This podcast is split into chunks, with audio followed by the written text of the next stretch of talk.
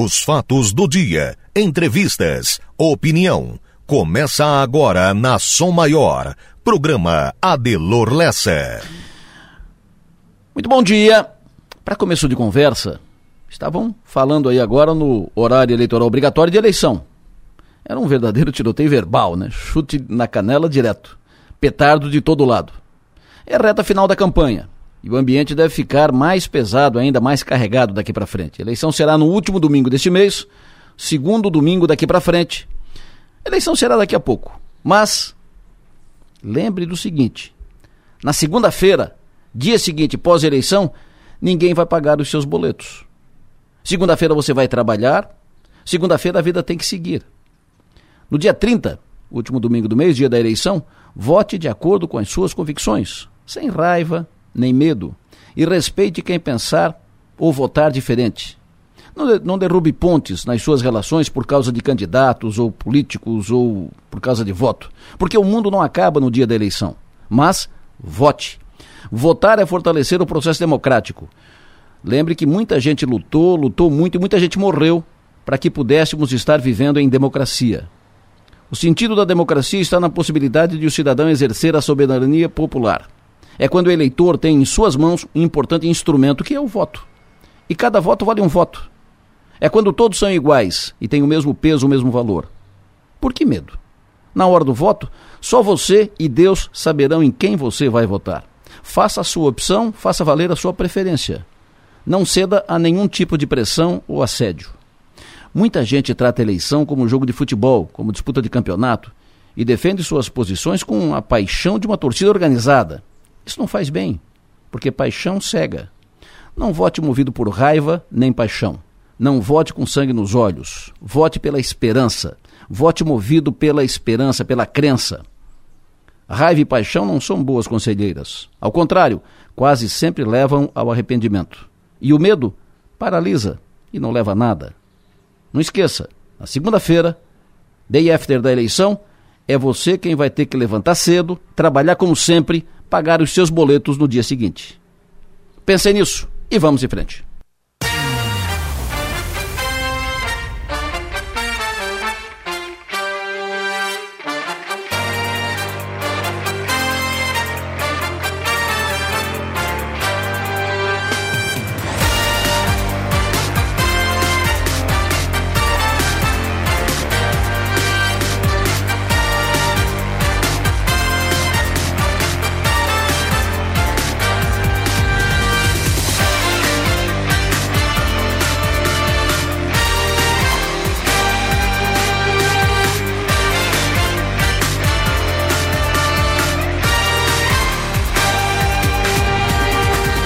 Sul do nosso estado catarinense, agora 7 horas da manhã, 24 minutos. Estamos já no dia 18 de outubro, ano 2022. Hoje é terça-feira. Estamos a 12 dias apenas do segundo turno da eleição para governador, segundo turno da eleição para presidência da República. Estou aqui com Manuela Silva, que faz a produção do programa, com Marno Medeiros, que faz a operação técnica, e vamos juntos até as nove e meia da manhã. Disposição de todos vocês.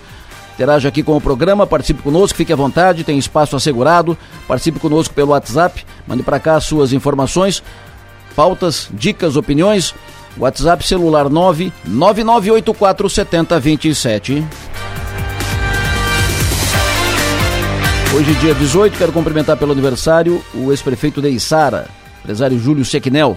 Quero cumprimentar hoje também pelo aniversário Maurício Meller. Quero cumprimentar hoje pelo aniversário o doutor Eduardo Borba Alamini. Quero cumprimentar pelo aniversário o Lucas Boff Sé. E também cumprimento hoje pelo aniversário a Julie Borges, o Rogério Dalsaço, cumprimento hoje pelo aniversário a Elke Borges, cumprimento a Bárbara Siqueira, cumprimento hoje pelo aniversário meu amigo Coalhada, o Sérgio Hipólito de Araranguá, gente boa da melhor qualidade. Parabéns a todos os aniversariantes desta terça-feira, sejam felizes.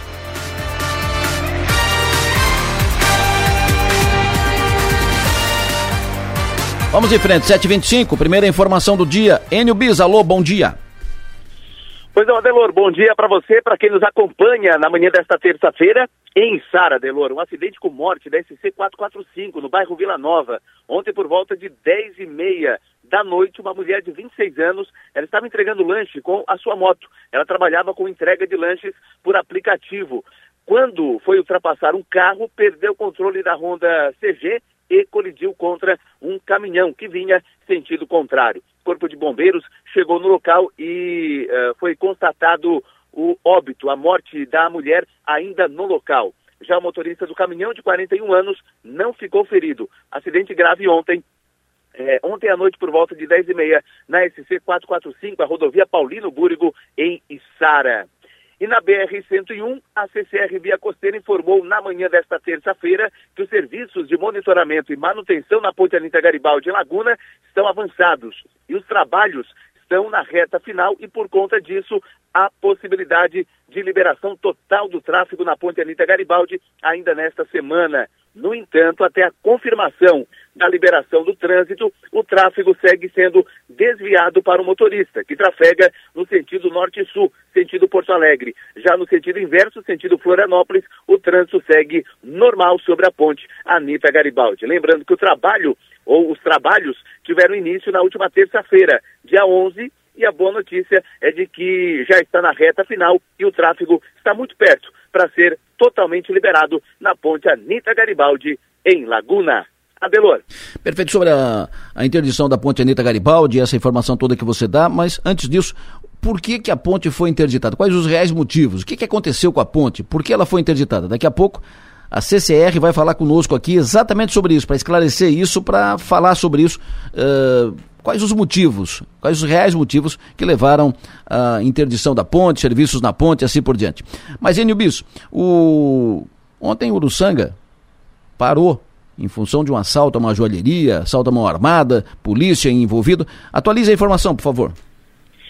Pois é, Adeloro, você falou a palavra certa. O Uruçanga parou porque, em plena luz do dia, por volta de duas horas da tarde, dois bandidos entraram no estabelecimento comercial, numa joalheria, renderam as pessoas que estavam no estabelecimento, renderam a proprietária, funcionárias, roubaram joias e fugiram. Fugiram do local com uma HB20 preta. Foi bem no centro da cidade. O, só para ter uma ideia, a joalheria fica de um, de um lado da rua, a HB20 estava do outro lado, eles saíram tranquilamente, atravessaram a rua, pegaram a HB20 e depois partiram, né? A informação de que eles foram em direção à estação Cocal, pararam para abastecer o carro em estação Cocal e foram eh, sentido BR-101. Nisso, a Polícia Militar foi até o local, foi até a joalheria, a Polícia Rodoviária Federal, polícia, outras polícias foram informadas sobre este assalto em Uruçanga, então a polícia já começou a ir uh, no encalço, ver em uh, monitoramento, em uh, câmeras de monitoramento, e aí descobriram que um delegado, delegado Lucas Rosa, ele é da delegacia de Turvo, e essa é, teve um assaltante que efetuou um, um, assalto em Turvo e ele já estava preparado para pe pegar um dos criminosos. E foi a partir daí que eles descobriram que eles trocaram de carro. Eles não estavam mais com HB20, estavam com Ford Focus. E aí a Polícia Rodoviária Federal abordou esse Ford Focus em Imbituba no meio da tarde e lá quatro criminosos que participaram desse assalto em Uruçanga foram presos pela Polícia uh, Rodoviária Federal. Isso foi no meio da tarde. O assalto duas horas e eles foram pegos uh, no meio da tarde, três e meia, quatro horas da tarde, no município de Imbituba. E com eles foram encontrados roupas, joias, dinheiro, celulares, ou seja, a polícia recuperou ontem à tarde um prejuízo que seria de 750 mil reais a essa joalheria no centro, bem no centro do município de Uruçanga, Delor. Perfeito, muito obrigado, Enio Bis. O ouvinte me pergunta aqui, o Enio estava falando de BR-101 até agora e tal, uh, falando da Ponte Anitta Garibaldi, o ouvinte pergunta, o ouvinte é o Alex, Alex Falogino, bom dia. Gostaria de saber se os radares já estão funcionando na BR-101. Não, não estão ainda funcionando, estão instalados, foram instalados pela concessionária, cumprindo o contrato de concessão do trecho. Foram 42 radares instalados no trecho sul da BR-101, eh, mais ou menos a metade para lá, metade para cá. Foram instalados, estão instalados desde novembro do ano passado, mas ainda não estão operando. Quem vai operar os radares é a Polícia Rodoviária Federal. Ainda não há, uh, desse, não há data para início de operação dos radares na BR-101. Acho que depois que passar a eleição a gente vai saber quando é que começa a operar o radar. 7h31. Ouvinte de Araranguá falando conosco. Bom dia, Delor. Aqui é o Alexandre de Araranguá, bairro Polícia Rodoviária. Queria fazer um relato para ti do que aconteceu ontem aqui no meu bairro. A BR-101 tem umas descidas para as marginais que quem projetou isso, acho que ele nunca andou, acho que de carro, porque fez descidas para as marginais sem nenhum uma segurança tanto para pessoas que descem da, da, da BR como as pessoas que transitam na marginal. Muitos motoristas descem da BR a uns 200 por hora, pega a mesma velocidade que estão na BR, desce, não dão sinal que vão descer, o pessoal que está embaixo também não para no, no lugar demarcado para parar, porque também, muitas vezes também não vê que a pessoa vai descer. E ontem aconteceu um acidente fatal no meu bairro, uma moça acabou perdendo a vida. Se tu pudesse dar uma faladinha para o pessoal da CCR via, via costeira aí para ver o que, que eles podem fazer para melhorar isso, porque isso já era uma tragédia anunciada e infelizmente aconteceu ontem. Obrigado, Delar. Por nada, sempre à disposição, vamos, vamos ouvi-lo sim, vamos ouvi-los. Vamos falar, vamos tratar disso com o pessoal da, da CCR Via Costeira também, empresa concessionária do trecho sul da BR-101. Ouvi também informando aqui o Marcelo Sequinel. Bom dia, Marcelo. Ontem na meia rua, no bairro Verdinho, Criciúma, envenenaram quatro cachorros. Polícia Militar fez o BO. Isso é um crime. Isso é crime. Que absurdo. Envenenaram quatro cachorros. Que absurdo isso. No bairro Verdinho. Polícia tem que agir rápido. Repito, é crime. Tem que iniciar, enquadrar, identificar, punir, para que isso não, não vire moda, né? Lamentável, sob todos os aspectos, lamentável. 7h33, redação do 48, Stephanie Machado, bom dia. Bom dia, Delor, bom dia aos ouvintes. Começa hoje a 15ª Feira da Empregabilidade da SATIC. É uma oportunidade para que empresas da região possam buscar novos talentos. É também uma maneira de aproximar ainda mais os estudantes do segmento empresarial. Ainda, pessoas da comunidade que desejam trazer o seu currículo em busca de uma oportunidade podem se inscrever antecipadamente. Nesta edição estão participando 50 empresas da região, do norte catarinense e também de outros estados. O evento que ocorre hoje e amanhã, quarta-feira, será realizado a partir da uma e meia da tarde até as nove e meia da noite. Daqui a pouco, no Portal 48, tem a matéria completa sobre o assunto. Adelor. Perfeito. Muito obrigado, Stephanie Machado. A Stephanie uh, na redação do 48, daqui a pouco a Jorge, daqui a pouco a Roberta, pessoal do 48 abastecendo o nosso leitor com as informações do sul catarinense, do estado catarinense. Uh, o ouvinte reforça aqui, pergunta de novo: uh, os radares no trecho sul da BR-101 estão funcionando? Como é que ficou esse tema? De novo, reforço, não estão funcionando, não estão operando, não tem data para início de operação dos radares no trecho sul da BR-101. Vocês terem uma ideia, eu pergunto toda semana para a CCR via costeira, pergunto toda semana dos radares. O, quem faz assessoria da, da CCR já sabe, Adelô, já sei que tu vai perguntar. O radar não está uh, não tá funcionando, não está operando, não tem data. Não tem, estão instalados desde o final do ano passado, desde novembro do, do ano passado, estão prontos a instalação dos radares era uma cláusula contratual né, no, no, contrato de concessão do trecho sul da BR-101 e uh, até agora não estão funcionando e não tem prazo para início de operação, certo? Como disse antes, Provavelmente depois da eleição a gente vai saber quando é que funciona. Provavelmente depois da, da eleição os radares voltarão a operar. São 42 equipamentos instalados no trecho sul da 101, praticamente metade daqui para lá e metade de, de lá para cá. O Gadonski me pergunta aqui como é que ficou a, a situação da prefeitura de Uruçanga sobre aquela história do prefeito e tal. Uh, o prefeito tinha sido afastado por denúncia de corrupção, está processado na Justiça Federal por uh, caso de corrupção, inquérito feito, Polícia Federal, uh, Ministério Público Federal, denúncia, está, está processado. O prefeito foi afastado, voltou ao cargo. Aí é um processo de cassação do seu mandato encaminhado pela Câmara de Vereadores. Houve uma decisão, uma decisão liminar do Tribunal de Justiça que sustou o processo.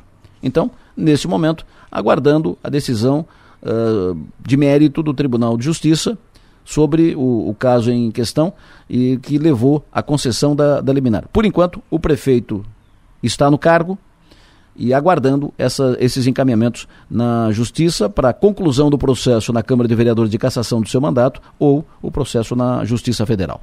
7h36. Hoje é dia de volta ao cargo do ex-secretário Acélio Casagrande, que a partir de hoje, a partir de agora, volta a ser secretário de Saúde de Criciúma. Depois da sua, uh, da sua investida eleitoral, tentou ser deputado estadual, foi dos mais votados em Santa Catarina, fez mais votos que 16 dos deputados estaduais eleitos, mas não se elegeu por conta da, da fórmula, da, da regra eleitoral. O seu partido não fez votos suficientes para mais uma para mais uma vaga na Assembleia. Acélio, bom dia. Adelor, muito bom dia. Bom dia a todos os ouvintes mais uma vez. Prazer ouvi-lo, prazer tê-lo conosco. Uh, volta ao cargo, Acélio. Como é que o senhor recebe, como é, como é que o senhor está preparado para retomar o trabalho na Secretaria de Saúde?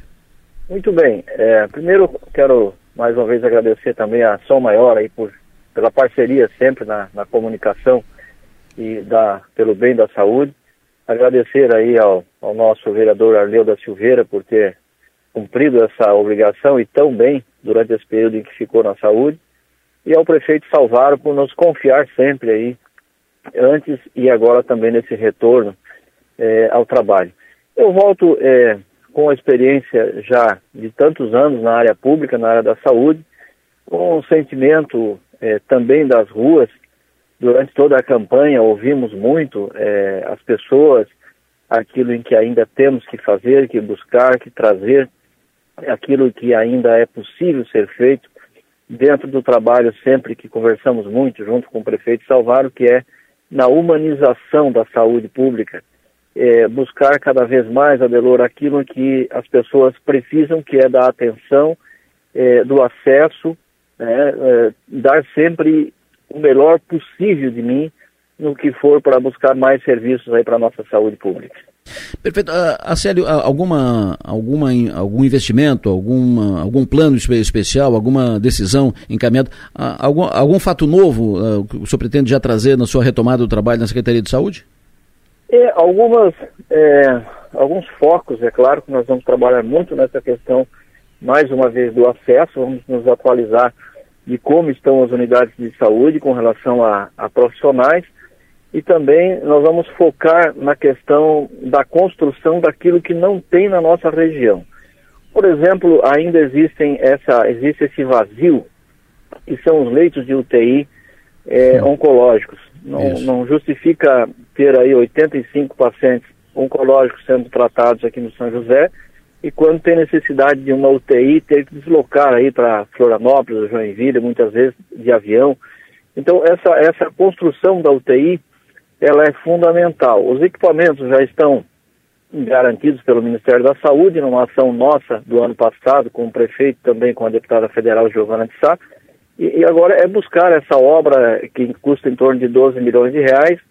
O, o governo de Criciúma já abriu mão do plano mil no que se refere aos recursos, agora dependemos aí do governo do estado liberar esses recursos.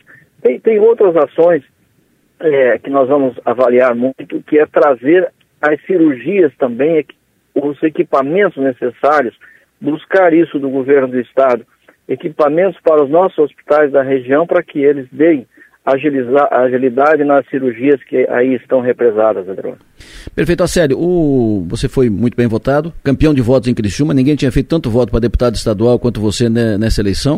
Uh, antes de ti, quem fez mais votos foi o próprio Salvaro, prefeito de Criciúma, numa eleição, antes de ser a sua última eleição para deputado, antes de ser eleito prefeito, e você bateu o recorde, então vai para a história de Criciúma, né, até esse momento é campeão de votos na cidade de, de Criciúma, mais de 26 mil votos. O prefeito Salvaro, falando sobre isso aqui na sua maior, disse: o Acério agora está credenciado para ser o que quiser no partido em Criciúma. Te pergunto, vais encaminhar uma candidatura a prefeito de Criciúma para a eleição de 2024? Eu, eu acho que essa questão do, do, encaminhamento para a candidatura de prefeito, é, o prefeito Salvaro mesmo é que deve conduzir esse processo todo e ele vai conduzir bem, tenho certeza absoluta disso, e vai saber os encaminhamentos a dar. Nós temos aí é, outros nomes, bons nomes, e, e, nós vamos ajudar a construir aquilo que for melhor para dar continuidade na gestão do, do prefeito Salvar. Secretário Célio Casagrande, o senhor já assumiu? Já, né? Assumindo hoje, já na tá luta, bom. trabalhando já, buscando aí, sempre então, à disposição para poder ajudar a nossa população aí de, de Criciúma e do Estado. Então já posso te chamar de, de, de secretário. A sério, bom retorno, conte sempre conosco, abraço, sucesso e energia. Muito obrigado, Adelor. Mais uma vez, muito obrigado aí pela, pela força sempre, pelo apoio. Estamos sempre aqui à disposição para esclarecer aquilo que for necessário. Forte abraço. Secretário Célio Casagrande, que a partir de agora volta a ser o secretário de Saúde de Criciúma. Voltando ao assunto BR-101, o ouvinte me perguntou aqui: os dois radares de 80 quilômetros da região de Paulo Lopes estão funcionando? Bom, é importante dizer o seguinte: não estão funcionando os radares no trecho sul da BR-101. O trecho sul é do, vem do pedágio aqui de Palhoça, né? Pedágio de Palhoça até a divisa com o Rio Grande do Sul. Quando entra no Rio Grande do Sul, aí os radares estão funcionando. E quando vai do, do desse pedágio de Palhoça para frente, os radares estão funcionando, certo? É o trecho sul, esse trecho que foi concessionado aqui, que a CCR Via Costeira uh, passou a administrar. Nesse trecho, esse trecho que vai daqui, do radar da Palhoça até, até a divisa com o Rio Grande do Sul, nesse trecho que os radares não estão operando. Mais sobre 101, ouvinte fala no programa. Bom dia, Delor, da Alto de Sara.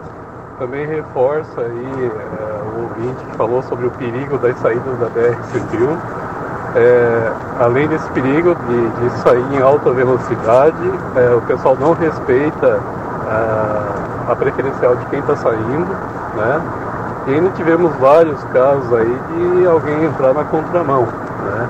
Então essas saídas aí precisam ser melhoradas. Perfeito. O ex-vereador Miguel Perini, ex-vereador não, suplente de vereador, que estava vereador até semana passada, como o Miri deixou a Secretaria de Educação, voltou à Câmara, então o Miri reassumiu sua cadeira e o Miguel Perini voltou à condição de primeiro suplente. Miguel Perini também falando sobre isso. Adelor Lessa, bom dia. A respeito da CCR Via Costeira e a respeito ali das marginais, enquanto vereador, eu fiz um requerimento, né, de quando seriam pavimentadas, regularizadas as marginais, né, entre Maracajá, Criciúma, é, é, Içara, enfim, vários pontos que estão estrada de chão. A resposta veio em os trechos serão pavimentados em longitude, latitude, quer dizer, só um, um geólogo, alguma coisa para descobrir o que, que eles querem dizer com isso. É, então é lamentável aí a, a perca dessa, dessa mulher também, né? devido a essas má sinalização que existe. Tá bom? Obrigado. Perfeito. Uh, o Miguel Perini que fez um bom trabalho na Câmara de Vereadores enquanto cumpriu o seu papel de vereador. Estou recebendo aqui fotos do bairro Jardim Maristela. De novo, roubo de fio, arrebentando tampa de uh, caixa da Celesc, né, de telefonia e para roubar fio. Várias fotos aqui que daqui a pouco eu vou, vou passar para o pessoal do 48 de novo roubando fio. Esse negócio de roubo de fio virou um negócio forte aqui em Criciúma e pelo jeito que dá resultado, que dá re retorno, né? Pessoal da Medicinares cumprimentando o do Júlio Sequinel pelo seu aniversário, parabéns. E me perguntaram aqui, uh, pode averiguar com a Prefeitura de Araranguá quanto tempo está previsto para a obra de contenção da descida para a praia do Morro dos Conventos. Lembrando que é a única passagem para os moradores da, da praia. Fiz contato já com o pessoal da assessoria de comunicação da Prefeitura de, de Araranguá e recebi a seguinte informação com fotos, inclusive, do trabalho que está sendo feito. Está sendo realizada uma obra paliativa que deve permanecer até sexta-feira.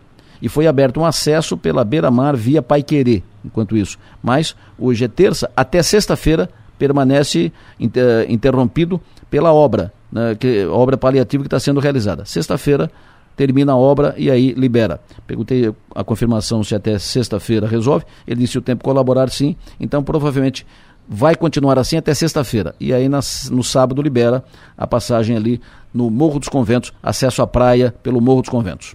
7h45, alô Márcio Sônico, muito bom dia. Ô, Delão Lessa, muito bom dia. Tudo bem, professor? Prazer tê-lo conosco. Me diga, como é que fica o tempo hoje? Chove de novo? Tá chovendo aqui, tem uma garoazinha assim, tá nublado. Chove hoje de novo? Choveu muito aí na noite passada, né? É, o chove sim. E a chuva noite passada é, como eu falo, foi mais o, o barulho do que a própria chuva, que é onde mais choveu foi Timbé do Sul, 16 milímetros. Aqui para aqui em cima choveu 5 a 6 milímetros. Também choveu bem em Tubarão, choveu mais do que 15 milímetros. E a tendência para hoje, terça-feira, mantém o tempo totalmente nublado aqui na região litoral sul catarinense. Um ventinho da praia fraquinho, leste e nordeste. Então chove ainda hoje, agora final da manhã, começo da tarde um pouquinho melhor. Também chove durante a tarde. Então Sim, ainda chove. Agora de manhã cedo deu uma estiada, né, deu uma paradinha a chuva, que pela imagem de radar a chuva está lá em cima na serra, mas daqui a pouco ela desce de novo. Então, algum local que esteja chovendo, infelizmente o radar não está, não consegue apontar esse tipo de chuva, que é uma nuvem muito, baixinha, né? Então, por isso que às vezes o pessoal, ah, mas está chovendo onde eu estou aqui. Mas o radar, infelizmente, não pega essa nuvenzinha que é muito baixa, é um stratus, aquela nuvem tipo um lençol que cobre o céu, sem nenhum formato, né? Então é uma nuvenzinha que o radar nem sempre pega é, onde é que está chovendo. Em todo caso, então, chove ainda hoje na região, amanhã, quarta-feira, com tempo um pouquinho melhor, amanhã parece um pouco mais de sol, quarta-feira até arrisca a não chover ou chover muito pouco, porque hoje a previsão é que chova aqui na região uns 14 milímetros de precipitação na média. E amanhã, quarta-feira, uma precipitação de apenas 1 milímetro. Então a quarta-feira é um pouquinho mais quente, vai até 24 graus com um pouco de sol. Quinta-feira, Delor, também um dia quente, vai ter 26 graus abafado, mas é nublado com pouco sol. Alguma chuvinha fraca na quinta-feira e também alguma chuva na sexta-feira, tá? Então, esses próximos quatro dias, hoje, terça-feira, quarta-feira, quinta-feira e sexta-feira, todos terão um pouquinho de chuva, só que na quarta-feira o risco da chuva é bem menor.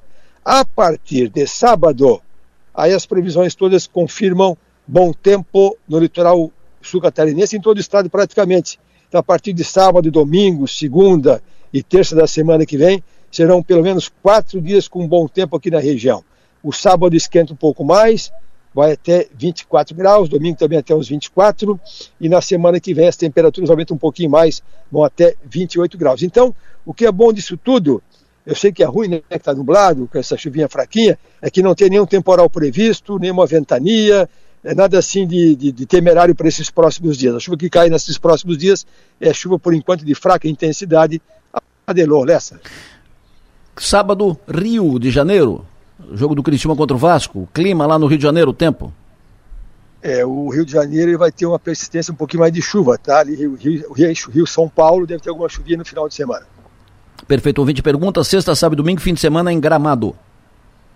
Bom tempo, Gramado também já melhora o tempo final de semana, não é tão frio quanto poderia, mas é bom tempo. Gramado de novo, perguntou, tu acabou de informar, o ouvinte pergunta o o tempo sábado à noite, dia 22, sábado à noite aqui. Sábado, bom tempo em Criciúma, noite agradável. É, um friozinho básico de uns 15 graus, mas é bom tempo. Já dá para fazer uma previsão para novembro? Como é que vai ser novembro aqui na, na região, Márcio? Adelor, assim, ó, o, eu vou dizer para ti o que eu falei outro dia aqui, pessoal, de que hum. outubro era para ser um pouco melhor do que está sendo, viu? Certo. Ah, tem esse laninha, tudo que o modelo colocava que ia ser um mês com menor índice de precipitação. E novembro também está nessa mesma, mesma toada, de que novembro vai ser um mês mais de bom tempo, certo. ainda com temperatura não tão alta, mas com predominância de bom tempo em novembro. A primavera, então, não será uma, uma primavera chuvosa? Não, ela está sendo chuvosa, né? Outubro, aliás, setembro não é que foi chuvoso, é interessante, né? A chuva em setembro, por exemplo, ela foi menor do que a média histórica, só que o mês não teve sol. E outubro, por enquanto, até agora, dia 21, já choveu o normal para o mês. Até agora, o dia, aliás, hoje é dia 18, Isso. já choveu o que é o normal para o mês de outubro. Então, se a partir de, de sábado realmente seca o tempo e fica seco até o final do mês, então outubro fecha com a média histórica de chuva que é o esperado. Então a primavera vai ser mais seca a partir do dia 22, que é sábado. Perfeito. Uh, Campos do Jordão, Campos do Jordão, interior de São Paulo, lá, Aparecida, no, de, de sexta até segunda-feira. É, aquela região do eixo Rio-São Paulo tem alguma chuva no final de semana, tá? Tem alguma tá. precipitação mais persistente. Nada tão forte, mas tem. Perfeito, professor. Muito obrigado. Sucesso e energia. Bom trabalho. Até mais tarde. Adelor, bom dia também aos ouvintes. Até mais tarde. Previsão do tempo. Oferecimento. Instituto Imas. O vídeo me informa que Uruçanga e Santana, região de Santana, segue chovendo. Por aqui também tem uma garoazinha lá fora. E o vídeo me perguntou aqui o seguinte: falei sobre política, perguntei para Célio se, uh, em função da declaração do prefeito Salvaro, de que com a votação que teve, o Acélio vai ser o que quiser no PSDB, perguntei se ele encaminha uma candidatura a prefeito, ele disse, ó, oh, vamos aguardar e tal, tal. Aí o Vítor disse o seguinte, veja falar em candidato a prefeito para substituir o Salvaro. O Ricardo Fábio, o atual vice, não seria o candidato do Clésio? Pois vemos o aumento da exposição do Ricardo nas redes sociais. Quem pergunta é o Josenir. Josenir, uh, isso não é nenhum julgamento de mérito, não é nenhuma avaliação a respeito da qualidade, da capacidade do Ricardo, mas certamente ele não será o candidato do prefeito Salvaro a prefeito. Há outros indicativos, há outros nomes o Arleu, o próprio Acélio e entre, entre outros nomes que são citados com possibilidades para disputar a eleição com o apoio do prefeito Salvaro em Criciúma. Bom, daqui a pouco no programa a CCR vai falar sobre os motivos reais, o que que levou à interrupção na ponte Anita Garibaldi em Laguna. Daqui a pouco também vamos tratar sobre o projeto de extensão da Via Rápida. Onde é que está o projeto? O que, que falta para o projeto? Daqui a pouco. E daqui a pouco também, Justiça dá prazo para a Prefeitura de Uruçanga zerar filas em creches. Sobre a eleição, seis partidos se reuniram ontem em Criciúma para incorporar a campanha de Bolsonaro na cidade e na região. Daqui a pouco vamos saber o que, que eles vão fazer, o que, que ficou decidido. Daqui a pouco o Piara e Maga também aqui comigo para a gente falar um pouco sobre política, atualizar a, as informações, trocar algumas informações. E sobre o Tigre, clima hostil anunciado para a torcida do Criciúma lá no Rio de Janeiro. Por isso a torcida, inclusive, não vai colocar ônibus à disposição de torcedores. E o STJD indica, como a gente já previu aqui, indica que vai dar pontos do jogo de domingo, do, do esporte contra o Vasco, vai dar os pontos para o Vasco. E isso pode encaminhar um salvamento do Vasco. Daqui a pouco a gente fala sobre isso com o seu João Nassif. Agora, Manuela Silva, bom dia. Os destaques de agora nas redes. Bom dia, Delor. Bom dia aos ouvintes. A gente começa com o destaque do NSC. Blumenau decreta horário especial em dias de jogos do Brasil na Copa do Mundo. E Santa Catarina tem a gasolina mais cara do Brasil, veja onde. No G1, destaque para eleições: mais de 41% dos deputados estaduais e distritais eleitos são milionários.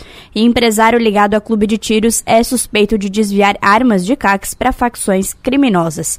No UOL, destaque para só 8% das indústrias brasileiras usam ferrovias para transportar produção e porque o preço dos combustíveis vai subir depois da eleição. No 48, destaque para Criciúma encara Vasco com estádio cheio e centro profissional deve atender quase 75 mil pessoas em Criciúma. Para fechar no Twitter, destaque para o nome do Benzema, mais de um milhão e meio de pessoas comentam, é o jogador que venceu a bola de ouro de 2022 e foi eleito o melhor jogador do mundo, Adelor. Perfeito. Nos principais jornais impressos do Brasil, Folha de São Paulo, manchete de hoje, campanhas ajustam o foco para redes em reta final. Também na capa da Folha, Pesquisa do IPEC, Lula tem 50%, Bolsonaro 43%. No jornal Estado de São Paulo, Igreja Católica vai a centro de embate eleitoral no segundo turno. Igreja Católica vai a centro de embate eleitoral com o segundo turno. Polarização entre fiéis cresce no rastro da disputa presidencial. Jornal O Globo. Caixa já liberou 1 bilhão 800 milhões de reais em consignado no, do auxílio. Caixa já liberou 1 bilhão 800 milhões de reais em consignado do auxílio. Por aqui, os principais jornais aqui da região, Gazeta, novo estacionamento rotativo de Criciúma começa a funcionar na próxima sexta-feira e Tribuna de Notícias, Centro Multiprofissional no Rio Maina concentra serviços de saúde. Manchetes do dia. Oferecimento. Itagres. Excelência. Moda e arte. Projeto de extensão da Via Rápida. Falei disso ontem, Uh, falei com autoridades do Estado, coloquei aqui um áudio pequeno, curto, mas coloquei aqui um áudio do secretário de Infraestrutura do Estado, o secretário Tiago Vieira, dizendo que receberam o projeto, sugeriram, indicaram alterações, ajustes do projeto e devolveram o projeto. Devolveram para onde? Onde é que está esse projeto? Quem fez esse projeto foi a Unesc, o Centro de Engenharia e Geoprocessamento do IPARC, na Unesc. Quem fala conosco agora é o coordenador do centro, o Jori Pereira, professor Jori Pereira. Atualizando o seguinte: o, pro, o projeto voltou, voltou para a SIC, Prefeitura de Sara e tal, e foi entregue para a Unesc para fazer os devidos ajustes. Então a pergunta é: como é que está? A quantas anda esse projeto? Onde é que está esse projeto? Quando é que devolve? Quando é que volta para o governo? Bom dia, Delor. Bom dia a todos os ouvintes da Rádio Som Maior. Então, Adelor, o projeto executivo do prolongamento da via rápida até o Balneário Rincão foi realizado e entregue no ano passado à SIC, né, conjuntamente com os municípios de Sara e Balneário Rincão. Né, e então logo foi realizada a entrega do projeto.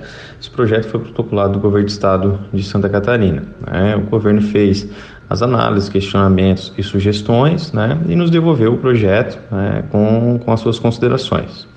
Nos meses seguintes, é, nós passamos por alguns ajustes internos que foram realizados em conjuntamente com os técnicos da universidade e dos municípios, visando aprimoramento executivo deste projeto. É, no último dia 4 se não me falha a memória, né, nós tivemos uma reunião é, com a SIC para, juntamente com os municípios, né, para finalizar essa demanda. Né, entregaremos os ajustes solicitados até a primeira semana de dezembro. Né, e o projeto será encaminhado ao município de Balneário Rincão, ao qual irá conduzir esse processo junto ao Estado.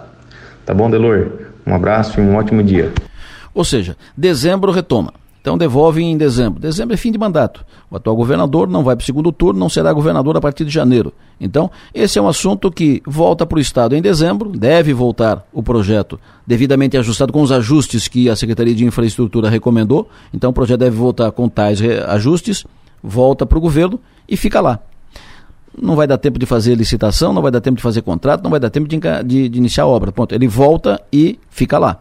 O próximo governo é que vai tratar desse assunto se eh, mantém o projeto como está, se vai sugerir novas alterações, se vai mandar refazer o projeto, se vai mandar fazer outro projeto, se vai tratar do assunto, se não vai tratar do assunto. Ou seja, extensão da via rápida até o Balneário Rincão, próximo mandato, próximo governo.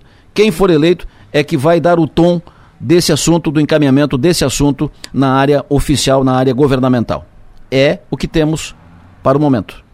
Daqui a pouco a deputada federal eleita Júlia Zanata fala conosco aqui no programa. Antes, ouvinte motorista de aplicativo fala conosco. Bom dia, Delor. Eu trabalho como motorista de aplicativo e aqui na Luiz Lazarim esse horário é sempre bem complicado, né? Tá sempre bem congestionado. E ali, um pouco antes do posto hangar, né? Geralmente tem um gargalo, né? É onde começa a, o trânsito ficar parado.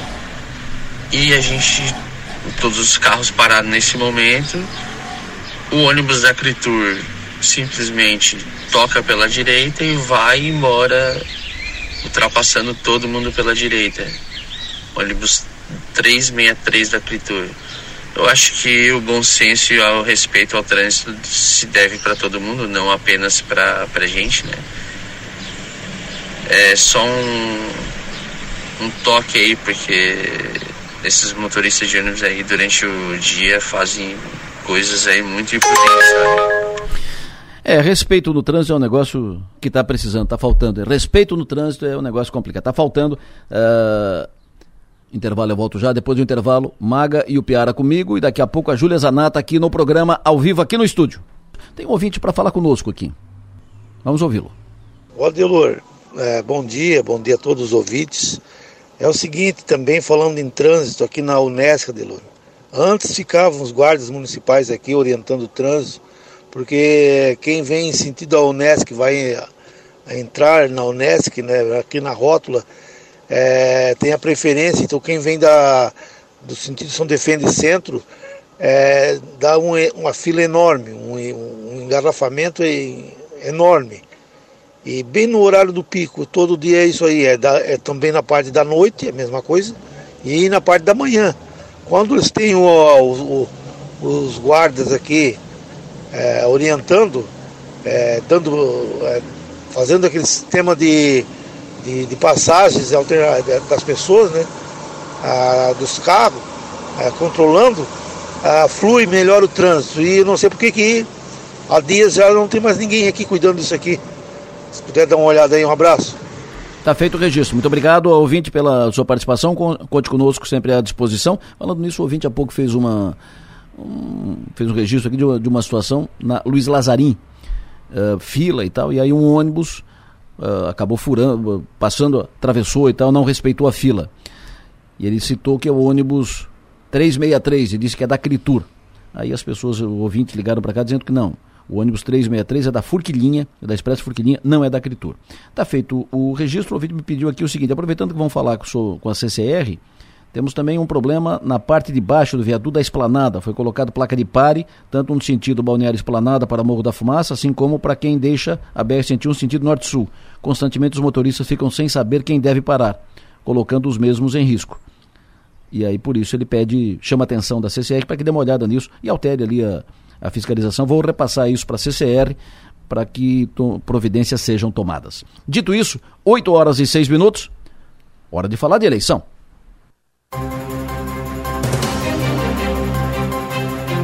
Eleições 2022. Seu voto elege o seu destino.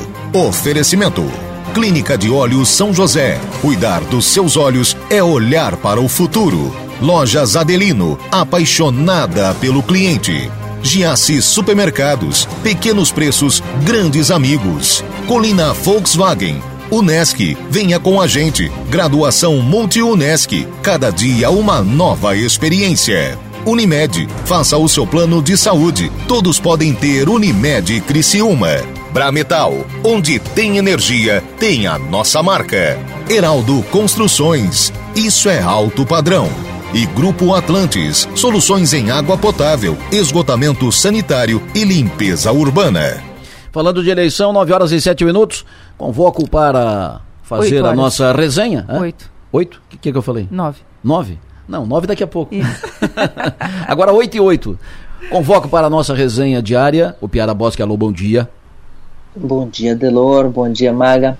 Tudo certo? Bom dia, ouvintes. Maga Estopassoli, bom dia. Bom dia, bom dia, Delor, o Piara e todo mundo que nos acompanha. Ontem nós uh, estávamos na, com a pauta do debate, né, o debate de domingo à noite na, na Bandeirante, que deu o que falar uh, e rendeu. Mas nós estamos na penúltima semana pré-eleição. Penúltima semana, estamos nos últimos dias para a eleição. O Piara, o que, que, tem te chamado a atenção nesse ambiente até agora da, da eleição? Em Santa Catarina, eleição na eleição para o Estado, eleição na nacional, o que, que, tem te chamado a atenção? O que, que vai o que, que vai monopolizar, o que vai chamar, o que, vai buscar as, a, a, pauta nessa semana, no curso da semana até o final de semana? É, a gente tem uma eleição estadual em que tem, que tem uma cara de fato consumado de mero protocolo segundo turno e uma eleição nacional que tende a ser disputada voto a voto, né? Essa é a é, é, a grande diferença. Então, tem uma dificuldade muito grande da pauta local engajada, da, da disputa entre Jorginho e Décio Lima, ser uma disputa que mobilize as pessoas. Né? A gente não vê ninguém debatendo Décio e Jorginho, as pessoas estão debatendo Lula e Bolsonaro desde o primeiro turno. Isso é, é, um, é uma coisa natural. Mas dentro disso aí, a gente vê os apoios que o, que o, que o Jorginho Melo vem recebendo ela, eles, eles vão indicando que tipo de governo que ele pode ter, mas e indicam mais ainda, indicam uh, ah, para onde esse PL que saiu muito grande da urna, mas que ainda não tem força nos municípios, começa para onde ele pode se, se, se, expandir ainda mais, né? Então, por exemplo, ontem teve, teve reunião na Associação Empresarial de Joinville com a participação dos dois candidatos, do, do Jorginho e do Décio. E o, o prefeito Adriano Silva, que é do Novo, ele chegou lá de 22 no peito, falou, é, discursou em favor do Bolsonaro, do Jorginho, e na hora do Décio Lima falar, ele saiu saiu da, do, do, do, local, né? Hum. deixou bem claro, o petista ele não quer nem ouvir. E o Novo é um partido que saiu muito frágil das urnas, né? não aqui em Santa Catarina, onde ele manteve as posições que tinha, mas nacionalmente ele caiu de 8 para 3 deputados, não atingiu cláusulas de barreira, não tem direito a fundo eleitoral e partidário que ele já não usava, tudo bem, mas ele deixa de ser obrigatório o convite para participar dos debates e, de, e, deixa de participar do horário eleitoral. Ou seja, o Adriano Silva, prefeito do maior estado do estado, do Novo, o único prefeito do Novo do Brasil, se for candidato à reeleição, sendo candidato à reeleição, que vai ser, ele não tem direito a participar dos debates, não tem direito a participar do horário eleitoral se ele não fizer uma coligação. Então ele já está, como o PL não ao contrário de Criciúma, que elegeu um monte de gente, até o PL de, o PL de Criciúma já tem mais de uma ala, lá eles têm o Zé Trovão, deputado federal, tem o Zé Trovão, deputado federal, e que, e que não tem essa, essa, esse perfil de executivo, pelo menos não nesse momento. Então o Adriano Silva tá, tá tem, tem tudo para ocupar esse espaço de liderança do bolsonarista da cidade, na, na, na, na fragilidade do novo e na ausência de um nome do PL. A gente vê isso em outras regiões com menos clareza, por isso que eu usei o exemplo de Joinville. Mas está todo mundo declarando apoio ao Jorginho dos grandes prefeitos, né? O João Rodrigues, aqui o Topázio de Florianópolis, o Clésio aí em Criciúma. Tá todo mundo entrando no, entrando no barco. O único prefeito de cidade relevante que se manifestou foi o Marcelo Sodré de Itajaí, que é vice, mas está ocupando o cargo porque o, o Vonei Morassoni está de licença médica e ele declarou apoio ao, ao Décio Lima. Mas um vice, né? Uma cidade que está muito frágil politicamente. Então é, é, tem todo um cenário aí para o Jorginho montar um, um apoio pouco visto político. Há muito tempo que não se vê um apoio assim. Maga? É que o, ainda falando do novo, o novo, o Piara citou que foi o partido que não quis usar o fundão, mas que parece que já andou mudando de ideia, tá? Eles pensam em rever isso. Eu, eu acredito que devem ter entendido que o eleitor meio que não se importa muito com isso, então, para ter o resultado que eles querem, né? Mas agora, agora não adianta mais rever, porque eles É, não, não. atingiram o cláusula de barreira.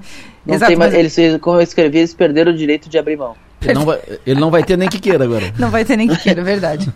Pronto. Não, mas aqui só tô falando de postura mesmo, né? Ficaram fazendo tanto, falando tanto sobre isso, no fim não deu em nada. É, Não, era impressionante. A gente via. Eu, eu, eu rodei o estado com a Federação das Associações Empresariais Uhum. e o projeto Voz Única. A gente via os candidatos de todas as regiões falando. Quando levantava um candidato novo para falar, a gente dizia assim: Ih, já sei o que ele vai falar. E era sempre a mesma fala. E, e, e- eles, e, eles, e eles naufragaram, né? Tu vê que os candidatos Sim. que foram bem, o Bruno, o, o Gilson Marques, que se reelegeu, e o Bruno Souza, ah, que ficou muito perto de se eleger federal, eles, eles falaram, eles, eles conseguiam ir um pouco além do repertório. Quem ficou na cartilha naufragou. Verdade. Bom, aqui no cenário estadual me parece uma, duas, parecem duas candidaturas protocolares, né? Até se tu pegar o perfil de cada um nas redes sociais, por exemplo, né? O, o estilo de comunicação que cada um vem fazendo, Jorginho Melo e Décio Lima, é uma, é- são, são cabos eleitorais fortíssimos dos seus candidatos à presidência, né? Falam muito pouco das suas candidaturas. Então parece uma, uma coisa muito mais protocolar, né? De fato, a gente não ouve as pessoas debatendo como era no primeiro turno. É Moisés, é Jean, é, né, o Amin, como é que vai ficar tudo isso? Não. Agora, fico, né, o quanto cada um vai conseguir capitalizar dos seus líderes nacionais. Na, na esfera nacional, é essa guerra aí, tanto Lula, de- de- tanto da campanha do Lula é, quanto da campanha do Bolsonaro pela busca é, desesperada pelo voto do indeciso, é, pelo voto do, do- da abstenção, enfim, de quem não foi para a urna no primeiro turno, que foi, né, é, estendendo o que nós falamos ontem, que é um trabalho muito difícil. Né? Então, cada, cada voto que vir dessa parcela de eleitores, eu acho que vai ser muito valorizada por cada uma das campanhas, porque, de fato, mobilizar esse eleitor, eu acho mais difícil do que mobilizar um eleitor que ainda não decidiu, né? Tu tirar o- a pessoa de casa, fazer ela ter vontade de votar, acho mais difícil do que o cara que fica assim, ó, meu Deus, em quem eu vou votar? Né? Então, acho que o cenário se apresenta bastante dessa forma. A não ser que tenha um movimento muito silencioso, muito silencioso, que a gente não tenha captado, que ninguém tenha É, eu, captado. eu né? chego a me perguntar com relação ao voto envergonhado, né? O Piara que nós falamos no primeiro turno aqui, é, e no voto medroso, o quanto isso vale ainda para o segundo turno? Eu penso que menos do que para o primeiro, Hum. né? Teoricamente, no primeiro turno, todo mundo tinha mais opções. Se- Bem ou mal, bem, bem posicionados ou mal posicionados, tinha Simone Tebet, tinha a Soraya, tinha o próprio Ciro, enfim, tinha mais gente. Agora não, agora é um ou outro, né? Então eu não sei até, é, é, se a parcela de votos envergonhados ou o voto, aquele voto que a pessoa não quer é, é, é, dizer, né? é, se é maior ou menor, ou se ela vai se sentir mais à vontade agora. É, nós não tivemos nenhuma pesquisa ainda. Tivemos uma do, do mapa, mas depois não tivemos mais pesquisa sobre eleição em Santa Catarina. Não tivemos nenhuma pesquisa IPEC em, San, em Santa Catarina. E volto a dizer, se, se, se não, a não ser que tenha algum movimento muito silencioso, muito silencioso, que a gente não tinha captado, que ninguém tenha captado, a tendência é que a eleição no Estado, como, como disse aqui o Jardel, aqui o ouvinte do programa, a eleição no Estado é pedra cantada. Ou seja, é a influ... sofra também a influência da verticalização da eleição nacional. Né? E aí o- é um, é um jogo, pedra cantada, é um jogo previsto e, e a- a- como está mais ou menos encaminhado. Aí, os- por isso que as atenções estão todas para a eleição nacional, que é tipo orelha a orelha, o pau pegando. E a, eu estava ouvindo o horário eleitoral hoje de novo, meu Deus do céu. É, chute na canela é pouco, né? Do pescoço para baixo é canela, Do né? pescoço para baixo é canela, Piara. É, é- é até curioso observar que a gente tem pesquisa hoje. Hoje o, IPEC registrou pesquisa com data de divulgação hoje para a NSC. Mas a NSC não está fazendo muito alarde, mas está registrado. Tá registrado pra hoje? Para divulgação hoje. Interessante que o NSC não divulgou, ninguém do, do NSC falou, ninguém nada. Ah, É- é, um, é, é um, é um outro movimento silencioso. O medo Eu- das, das eu lembro- impugnações, né? Quando eu trabalhava lá, a regra era nunca contar para ninguém que tinha pesquisa. Não contar para ninguém que tinha pesquisa e ser sempre uma surpresa no dia. E até era, a, era desconversar se alguém perguntasse se tinha ou se não tinha. Hum. Depois eles perceberam que era bobagem, porque como, como é registrada no, no- no TSE, com data da- de registro e data da possível divulgação, uh, as pessoas acabavam sabendo e, e, e, não adiantava negar. Então, nessa eleição, eu percebi que eles estavam fazendo matéria anunciando quando ia sair a pesquisa. Dessa vez não fizeram, mas ah. eu, eu, dei uma checada lá e tem, tem um registro de pesquisa para sair hoje. Acho que voltou, um... acho que voltou a prevalecer a regra antiga. É, Silêncio. Eu acho que talvez seja, seja uma orientação, conhecendo um pouquinho a cultura deles, de depois de uma, de uma eleição meio esquisita de, de resultado de eleitoral, sempre baixa uma orientação uh, de vamos dar menos destaque às pesquisas. As pesquisas estão monopolizando a nossa cobertura jornalística, a cobertura jornalística tem que ir além das pesquisas e blá blá blá blá blá blá. Hum. Aí isso, isso, vale por uns, isso vale até o final da, da eleição, depois na eleição seguinte se esquece. Mas a. Eu vi esse movimento algumas vezes. Enfim, tem, Mas... pesqui... Enfim, tem, pesqui... tem pesquisa estadual hoje, do NSC, que, deve... Hoje... que deve ser divulgada e... às 19 horas no, no NSC total. No... E, e, e, notícias. E, aí notícias. A, a, e tem uma registrada também da Jovem Pan News de Florianópolis pra, da, do mapa para amanhã. Hum. E, e aí essa pesquisa é interessante porque como já teve um mapa, a gente vai poder ver se tem alguma curva no segundo turno de, de crescimento para lá e para cá. Porque por, o, mapa, o mapa apresentou uma, uma pesquisa que colocou o num patamar de, de 60%, colocou o décimo patamar de 35%, e é, e é o cenário que a gente tem para olhar pós primeiro turno. E aí, para saber se alguém está crescendo, alguém está diminuindo, gente, é importante olhar pesquisas do mesmo com a mesma característica, né? Só tem uma coisa que me chama muita atenção naquilo que a gente estava falando, eu estava ouvindo o horário eleitoral hoje também. A, o, a campanha do Décio Lima, ela continua muito focada em, em, ser basicamente o palanque do Lula aqui em Santa Catarina. Isso, né? Não é uma isso. campanha para eleger governador. Isso. Porque na hora que eles, que, eles, que eles mantêm o discurso de que tem que votar 213, uh, é, é um discurso que te coloca um teto, né? Uhum. E, se, e se Bolsonaro teve 62% em Santa Catarina e o Décio, que ia ser governador do estado, ele ia ter que fazer alguma cena ao eleitor bolsonarista se ele realmente tivesse na disputa para ganhar o governo e não só para dar palanque para o Lula. E esse, esse aceno, pelo menos no horário eleitoral, não vem. Eu não sei se adiantar, obviamente, mas, mas uh, nem, nem a tentativa. A gente viu, a gente viu ontem teve até uma propaganda uh, uh, contundente do, do Décio sobre o Jorginho mudar muito de lado, de posição, trouxe foto dele com a Dilma, trouxe foto dele com com, com o Aécio Neves, vinculou ele pelos partidos que ele teve, a lideranças nacionais desses partidos. Mas aí aquela coisa que eu falei, brinquei ontem no parlatório, vai dizer, por, vai dizer pro, pro, pro eleitor, ó, oh, o Jorginho já, já, já apoiou o PT, então vamos votar no PT. Lógica, né? É, não, e, e, isso que tu falasse agora sobre a campanha da, da, do rádio e da TV é justamente o que eles também levaram para o digital, né? Então, é, é uma extensão, é uma campanha protocolar, tu entra lá, tem 18, de forma exagerada, né? Hum. É um pleonasmo, mas assim, tem 18 publicações do Lula e uma publicação do Décio e da Bia. Então, é nitidamente um, uma, uma, conversa, uma linha de... E mesmo, e mesmo no horário eleitoral, tipo... Porque teve um, um, um programa do DESC que foi todo focado naquela questão da, da confusão que aconteceu em Aparecida, tentando uhum. uh, e usando o fato do, do, bispo ser catarinense, trouxeram a fala do bispo. Era uma propaganda para o Lula, não era uma uh, disfarçada, não era sim, uma sim. propaganda para o Décio. Então, é, é, o, o Décio, a vitória do PT, eu sempre falei isso, que a vitória para o PT era ir ao segundo turno e manter vivo o palanque do Lula em Santa Catarina. Se não fosse isso, ia ter um Moisés que não ia estar tá usando Lula, o Jean que ia estar tá brigando pelo Bolsonaro, e a campanha do Lula ia ter, se restringir à campanha do próprio Lula. Assim eles estendem a participação do Lula na, na, na propaganda de televisão, etc. Mas a missão cumprida chegou, no, é, a gente viu que se confirmou isso. É, é, um, é, um, é uma propaganda B do Lula, uma propaganda do Lula com sotaque catarinense. Amanhã a gente fala sobre a pesquisa do IPEC em Santa Catarina, pesquisa estadual. Os números serão divulgados hoje, final da tarde, começo da noite, provavelmente. Ok? Ah, tá. Fechado, Piara? Abraço, até mais tarde. Abraço. No plenário, oferecimento. Ser Sul, Naturai. Nossa natureza é se alimentar bem. E Zona Azul de Criciúma, sempre uma vaga para você. A Maga fica comigo, nós vamos receber em seguida, logo depois do intervalo, a deputada federal eleita Júlia Zanata. Mas antes, tem ouvinte falando conosco.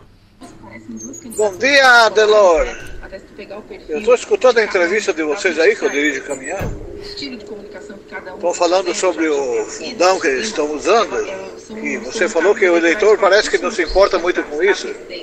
Não é que não se importa, é que não tem o que fazer. Eles fazem o que querem com o dinheiro do povo.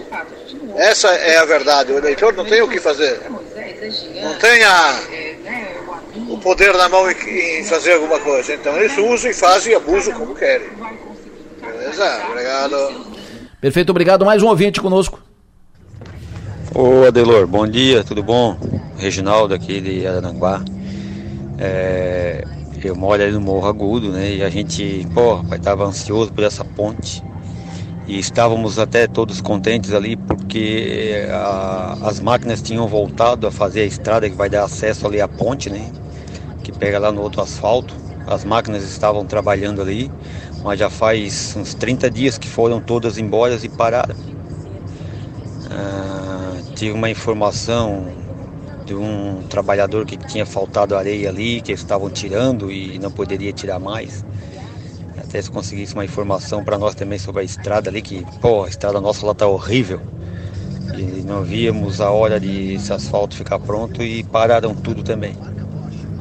Olha, sobre a estrada eu vou buscar informação. Sobre a ponte, nós já tratamos aqui, houve um erro de projeto, e aí teve que foi cancel, um, um erro de projeto, o, a empresa que venceu a, licitação não, não, faz, não faz a obra com o projeto em, encaminhado, venceu a licitação, mas houve uma troca de projeto, o projeto não era para aquela obra, era para outra obra, uma confusão.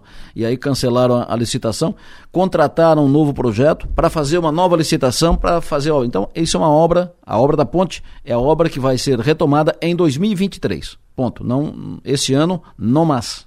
E aí, em relação à, estrada, a pavimentação da estrada, eu vou saber buscar informação e trago aqui em seguida. Quando se fala de política é um negócio interessante, né?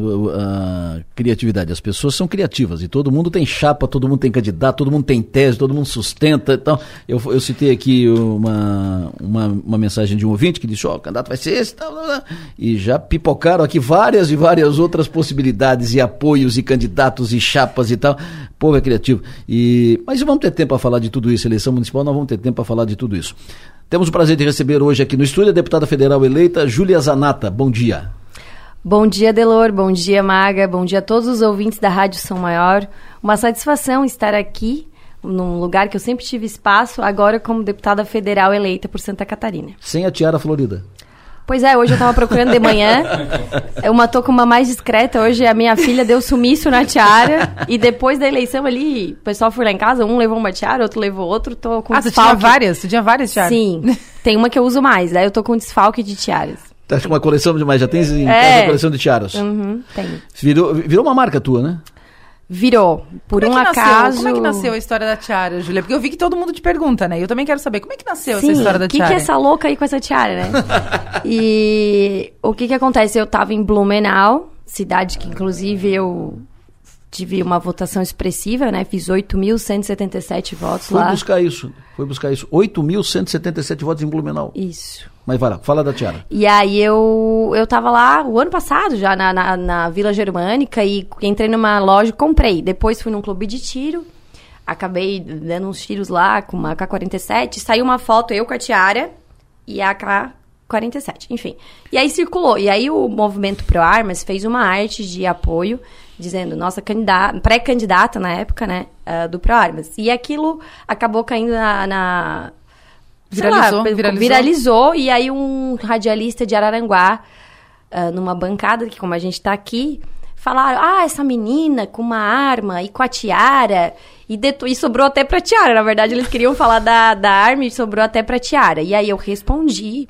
É, com educação, acabei indo lá, o Saulo, acabei indo na bancada dele, rimos, nos, a gente se deu bem e tal. E aí virou a minha marca. Depois dali eu falei, firmei pé, porque daí um monte de gente começou a debochar e tal, e eu firmei pé. Estão falando mal, então eu vou usar. Gostei, me achei bonita. O que que tem? Exalta a nossa feminilidade, é, flores, né? E então eu passei, passei a usar, até pra dar uma amenizada, né? Arma e flores na cabeça.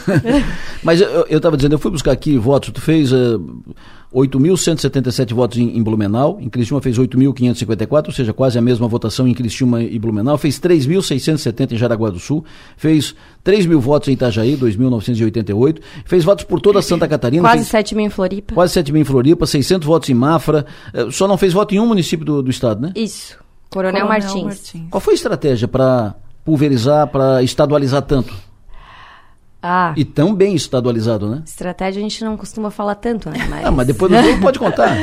é, mas é, o que que acontece? O que que eu penso que a, me ajudou muito, né? Hum. Eu tinha uma pauta, Delor. Eu tinha a defesa né, da questão do armamento. Então, os CACs, os colecionadores, atiradores e caçadores abraçaram, de fato, a minha campanha. Eu levava muita crítica por falar tanto em arma. É, pessoas da minha própria equipe, meu Deus, tu vai na, na, numa entrevista e tu fala em arma, tu fala em arma. Só que aquela pessoa que se identifica comigo, ao me ouvir, né, ela falava, pô, é essa menina que eu vou ajudar. Então ele virava automaticamente uma pessoa que vira, ia virar voto para mim, não somente pedir, né? Porque eu tinha a defesa uh, das minhas pautas bem clara. A questão da proximidade com o Eduardo Bolsonaro, que é a pessoa que me acompanhava já há mais tempo, é, percebia que era uma coisa verdadeira, não somente uma coisa de foto. E a pessoa nessa eleição que queria votar no presidente Bolsonaro, queria alguém é, de casa, vamos dizer assim. Que não, é, né, que não fosse é, aprontar para o presidente, virar as costas. Então, isso também me credibilizou, me credenciou. E eu sempre fui muito ativa nas redes sociais, e isso, nos últimos tempos, expandiu muito.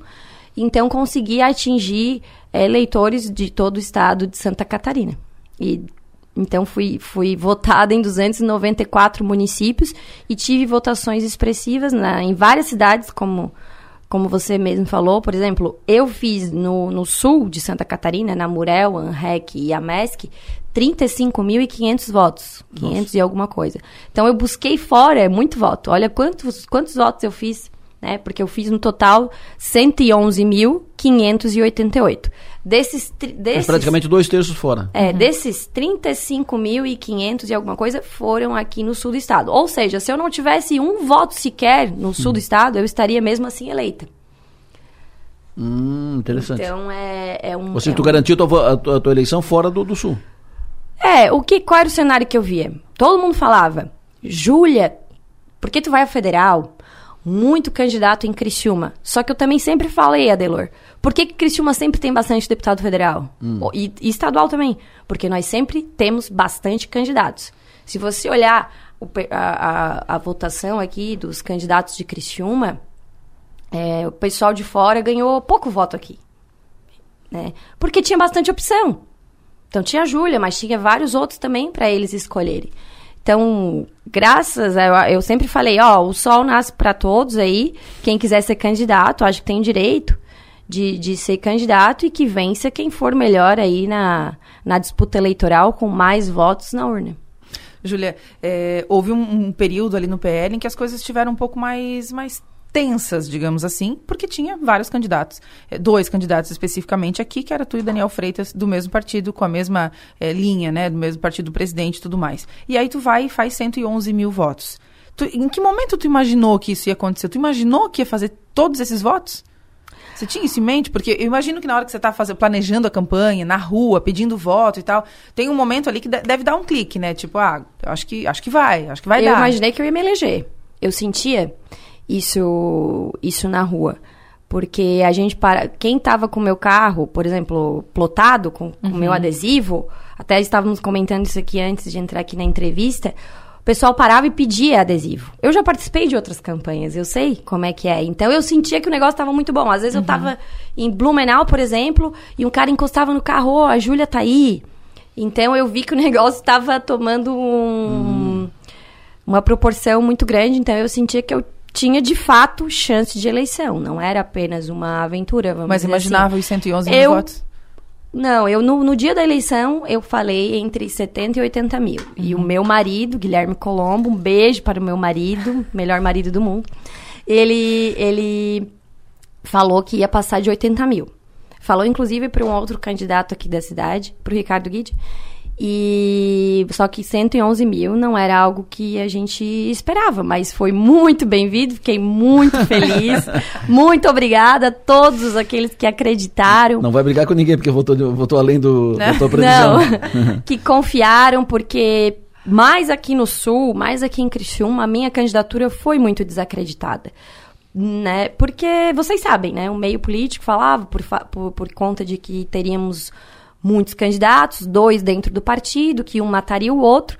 Mas no fim os dois se elegeram e além disso, o PL fez a maior bancada, maior ainda que, que, os, que o Bolsonaro fez em, em 2018 aqui em Santa Catarina. Em 2018 elegeram pela, pelo Bolsonaro quatro. Dessa vez elegemos seis deputados federais, fiquei muito feliz. E no Brasil todo foram 99 deputados do PL, que era a expectativa do Bolsonaro, eleger 100, ele falava, né, do PL.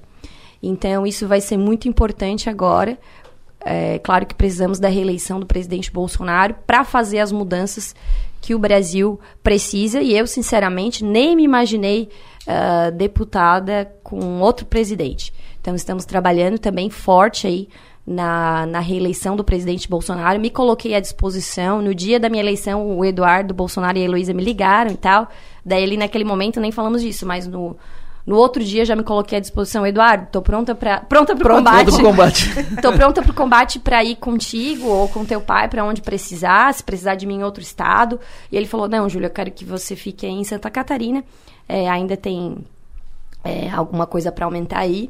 E aqui é o campo que a gente conhece também, né? Claro, Como é que claro. vou me aventurar em outro lugar é mais difícil, mas eu iria se precisasse. Aqui a gente sabe a maneira de abordar as pessoas, a gente conhece os municípios, né? Já viajamos praticamente o estado todo. Então, estou fazendo isso e espero que Bolsonaro aumente no mínimo 10%. O Jorginho tem falado em. Jorginho Melo, nosso próximo governador, eh, tem falado em 80% para o Bolsonaro, essa é a meta dele. Então, precisamos trabalhar, virar voto. Ontem, inclusive, vocês noticiaram, né? Fizemos um, eu, como presidente do PL, né? além de deputada federal, federal eleita, sou presidente do PL aqui.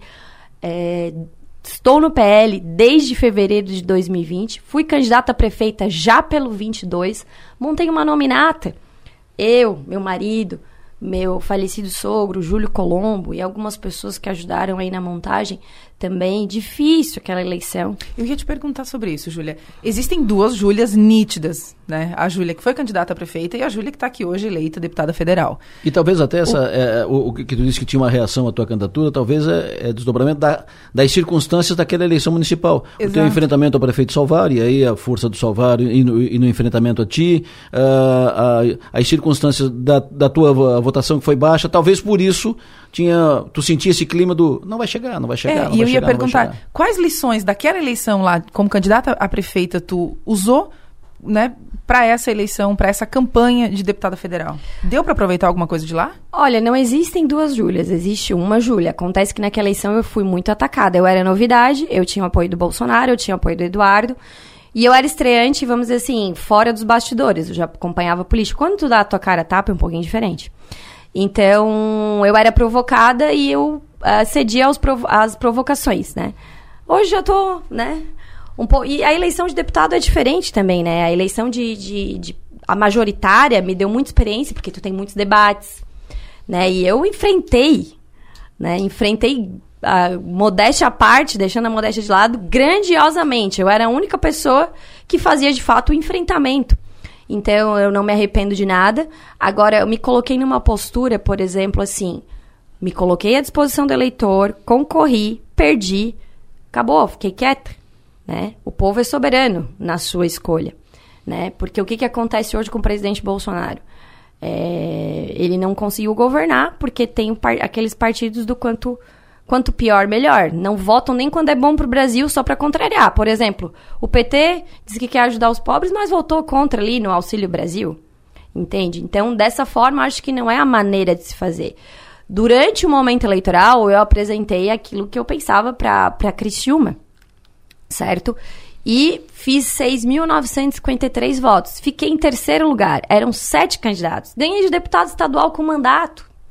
Então, eu, eu naquela eleição, depois que acabou, todo mundo, gente, ah, perdeu isso. Eu quieta, sabendo que tinha perdido ganhando. Porque eu entendo de política, né? Então, eu sabia que tinha perdido ganhando. Daqui a pouco, pensei, né?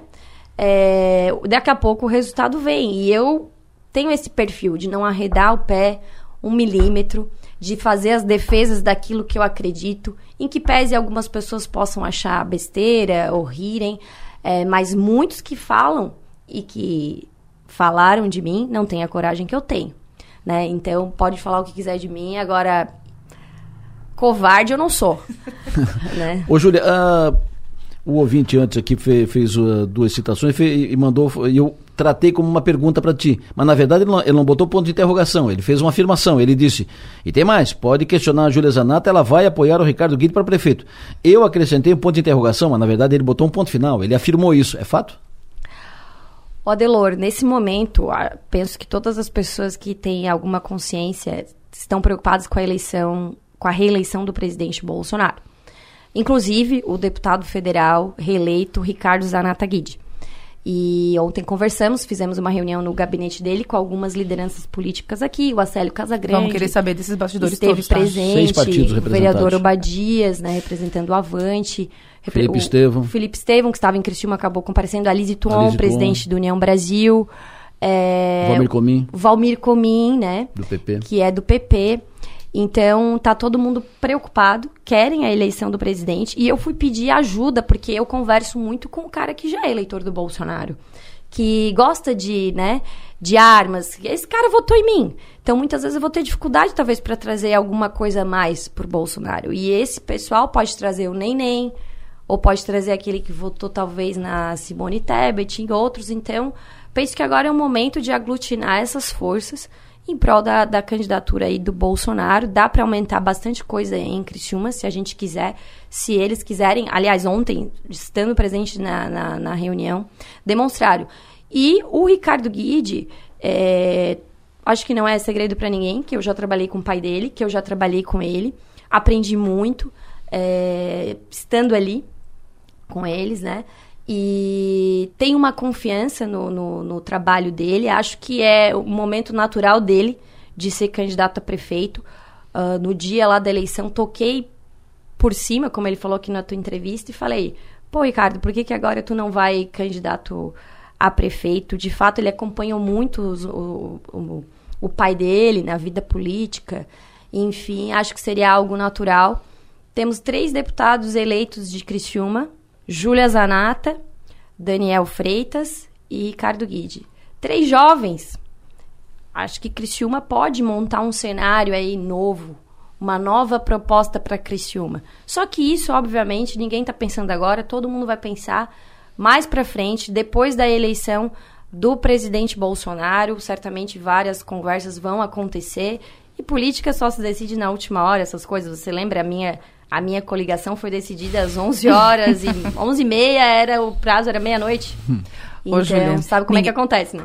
Ninguém... Mas uh, a tua ideia é, hoje tu tens essa, esse indicativo, uma, uma, uma, uma aliança, uma composição que o Ricardo Guide pode ser o candidato dessa, dessa composição, dessa proposta tal, você também não seria alinhada com o Salvaro. E você vê hoje o, da, o Daniel muito alinhado, muito próximo do, do Salvaro. Como é que faz isso? Olha, o, uma coisa é a pessoa, né? Outra coisa é o partido. Eu sou presidente do PL e o Jorginho Melo é, é o presidente. Do, eu sou presidente do PL em Criciúma e o Jorginho Melo é presidente do PL em, Flora, uh, é, em Florianópolis, é o, em Santa Catarina. Isso. Então, isso nós vamos, como eu falei, com certeza conversar é, entre nós e com o presidente, que vai ser o governador, né? Isso vai mandar muita coisa também. E eu, eu acredito que o Daniel, como um jovem, vai querer uma, um projeto jovem para um outro projeto para Criciúma também. Apesar da proximidade, proximidade dele com o Salvaro, o Salvaro fez vídeo com ele e tudo, mas ele deve a eleição dele ao presidente Bolsonaro e não ao Salvaro. Então isso vai prevalecer, eu tenho certeza que o Daniel vai pensar isso e vai se posicionar. Ô, Júlia, ninguém tá, se ninguém está pensando na eleição municipal, mas tem uma coisa que eu estou pensando aqui desde ontem, né? O Acélio Casagrande, que é do PSDB, que foi o candidato do Clésio Salvaro aqui em, é, em Criciúma, enfim, no estado, estava é, presente nessa reunião. Como é que foi isso? Como é que rolou isso? O Acélio com a Júlia e tal, foi, né? Como é que se construiu isso? Oh, eu, eu convidei, na verdade, quando eu tive a ideia de. Eu e o Aceli temos trocado bastante mensagens, inclusive, é mesmo, sério. Sobre? E aí. Não, sobre política após a eleição dele. Então, e durante a minha caminhada aí em Criciúma, eu encontrava muitas pessoas que iam votar em mim e iam votar no Acélio. Vocês até. podem estar juntos num projeto municipal? A, enfim, não sei, vamos, né, vamos ver. Ele foi o deputado estadual mais votado, né, de Criciúma. Então, converso com a filha dele também bastante, até com o, o genro dele agora, o Dominguini, lá do São Domingos. Já, o, o Dominguini já conheço há bastante tempo.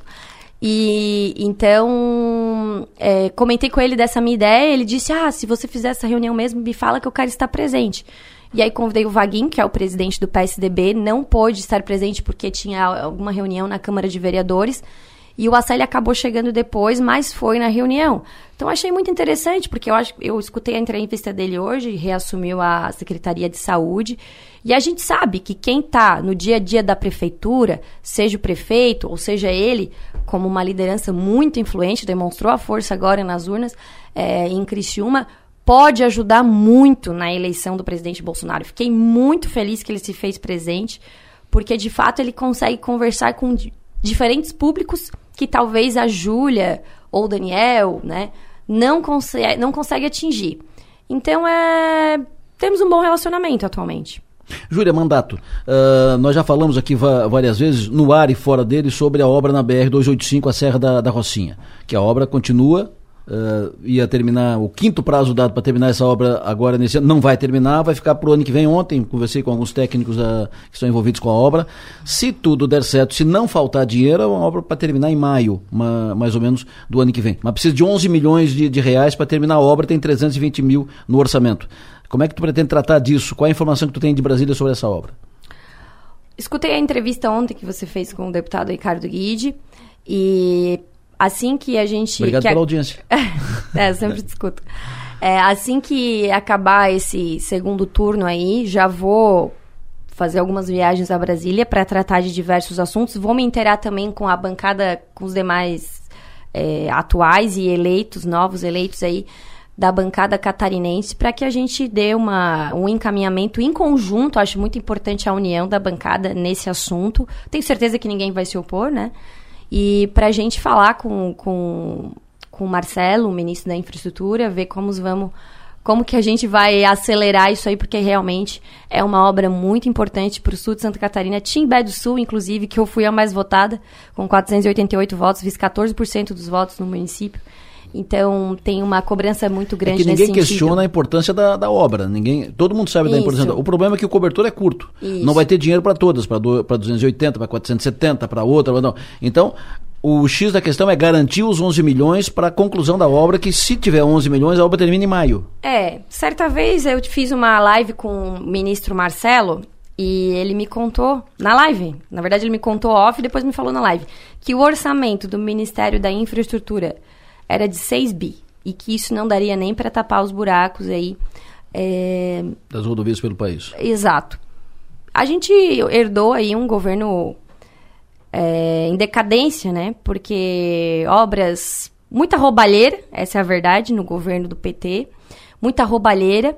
E, enfim, deixaram a máquina pública inchada, cheia de problemas, e nós estamos consertando isso. Então, isso é uma coisa que nós vamos ter que enfrentar. Tem pouco orçamento para o Ministério da Infraestrutura fazer obras Brasil afora. É, por isso que a gente precisa, inclusive, que o presidente Bolsonaro se reeleja, porque nós estamos colocando tudo isso no eixo. Bolsonaro terminou muitas obras que estavam né, é, sem término fazia tempo. Então, eu tenho certeza que com esses quatro anos a mais de governo Bolsonaro, agora uma, uma Câmara alinhada, um Senado alinhado, a gente vai conseguir fazer muita coisa pelo nosso Brasil, Adelor.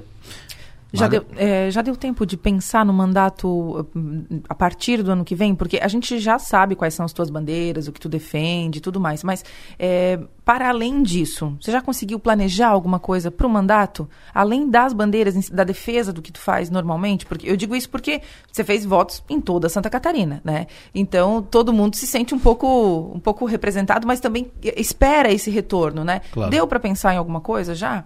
Educação, saúde, enfim. Maga, eu estou bem focada na eleição do presidente e do Jorginho Melo, obviamente. É, quando saiu o resultado, que eu comemorei e eu vi que o Bolsonaro tinha ido para o segundo turno perdendo, né? Com uma diferença, e eu fiquei bem abalada, assim, e comecei a. Uma semana fiquei pensando no que falar. Como falar para fora, né, da bolha, convencer outras pessoas, enfim. Então, eu fui uma vez a Brasília, pelo chamado do presidente, na reunião lá dos deputados onde as mulheres, até eles chamaram as mulheres para se colocar na frente ali na hora que ele deu a, a, a coletiva. Então fui, fui na, na Câmara dos Deputados ver uma coisa ou outra, mas não consegui pensar é, nem em montagem de gabinete, nada, porque estou realmente focada na, na reeleição do presidente, porque penso que isso é crucial para o nosso país agora, né? Eu tenho falado, é Jair ou já era, então deixa o seu o seu desentendimento, ou uma coisa que você não gosta com o presidente de lado, porque tu não tá arranjando marido, tá arranjando um presidente da república. Então, ai, meu Deus, que ele foi grosso aqui, foi grosso ali. Olha, meu querido, pensa nos teus filhos, pensa no futuro das próximas gerações. Então eu só tenho certeza do meu uma certeza no meu mandato que eu vou defender, assim como defendi sempre na minha vida, é, fortemente as minhas posições, aquilo que eu acredito, né, a questão do armamento civil e quero ser uma deputada presente, uma deputada que vai ver o que está acontecendo em cada município para ver como o meu mandato pode ajudar. Eu aprendi também a fazer esse, esse, essa política municipalista, sei que as pessoas querem a tua presença, fui demandada nesse sentido, de ser uma deputada de base presente, e assim eu pretendo atuar. Júlia, nós falamos aqui de prefeito, tu apoiar o Ricardo Guide, o outro ser candidato, a Célia, aqui, ali, mas tu disputou a eleição em 2018. Em uhum. 2020, aliás. Isso. Disputou a eleição em 2020. Foi a terceira mais votada. Disputou contra o Salvador, que era um fenômeno, é um fenômeno eleitoral aqui, aqui na cidade. Tu disputou a pior da, das eleições, que foi contra o Salvador. Eleita agora deputada federal, fortalecida politicamente. Não passa na tua cabeça voltar a disputar a prefeitura em 2024? Não passa, Delor, porque eu, eu fiz isso em 2020, não deu. Aceitei, beleza, bola para frente. Hoje sou deputada federal eleita, é, quero cumprir o meu mandato, penso que tenho muito a, a, contribuir como deputada federal. Gosto do combate. É, penso Pronta que combate. a gente pode atuar mais dessa forma quando se está no legislativo do que no executivo, né? Porque no, no, no legislativo eu consigo falar pro, pro meu público e no executivo tu tem que agradar sempre 50 mais um. Então, é, é o meu perfil, penso que é, nesse momento, meu perfil sempre acreditei que fosse mais para o legislativo e nesse momento penso que temos aí dois deputados federais com dois mandatos, né? O Ricardo Guide inclusive já foi deputado estadual também. E acho que tem outras pessoas para disputar a eleição. Certamente eu estarei envolvida nessa eleição, né? É, dizendo quais serão os meus candidatos, quem eu confio, quem eu apoio. Mas como, como candidata a prefeita, penso que não é o meu momento. Penso que tem que cumprir meu mandato. Tens informação sobre a composição do secretariado do Jorginho, a possibilidade da Carmen Zanotto ser secretária de saúde e a Giovanni assumir como deputada federal?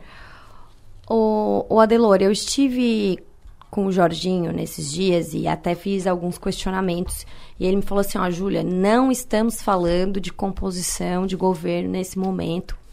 Então, é, hoje eu até vi uma notícia que ele proibiu qualquer tipo de Isso. especulação, correto da parte dele, porque fica uma coisa prepotente já montar governo sem né, ter terminado a eleição. Então, em respeito aí é, a quem está trabalhando, pedindo voto para ele, porque não existe, era a minha frase de campanha né, lá em 2020, não existe eleição ganha, e é verdade.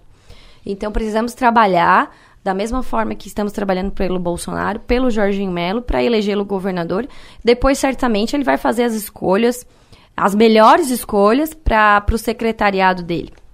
Sempre, claro, lembrando que o Jorginho tem um compromisso de fazer as escolhas dele do secretariado alinhado às pautas do presidente Bolsonaro, à direita conservadora catarinense que ajudou a eleger o Jorginho, que vai ajudar a eleger o Jorginho Melo, governador de Santa Catarina. E o que que isso uh, tem a ver na, na possibilidade da Carmen Zanotto, saúde, Giovana subir? Não. Sem problema? Não, isso Uma aí coisa não nós vamos, outra. tenho certeza que ele vai conversar com todos aqueles que estiveram sempre com ele desde o início. Certo? Então daí a gente vai conversar sobre isso. Ficou aí essa indireta, né, pois Delor? É. não, não. É o que ele me falou, é o compromisso do Jorginho. Tá. Tenho certeza que ele vai cumprir. Última maga. Como é que tá o clima no PL, dona Júlia? Tá tudo certo? Tá, Ai, tudo tá todo paz? mundo feliz, né? Tá 11 deputados eleito. estaduais, seis federais. Ela tá perguntando no PL de Criciúma. Isso. No PL de Criciúma, tá tudo tranquilo. É, Todo mundo se entendeu? Tá tudo em paz? Bola pra frente. Vou perguntar da mesma forma que perguntei pro Ricardo Guia ontem. Tem certeza? Quer ficar ceguinha?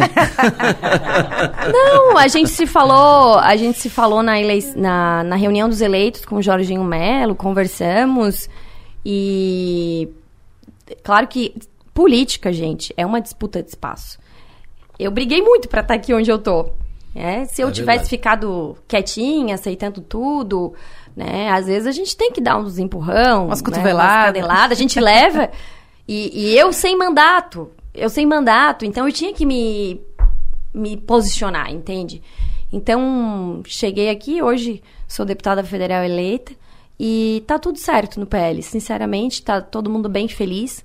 Jorginho Melo tá aí com grandes chances de ser o nosso governador.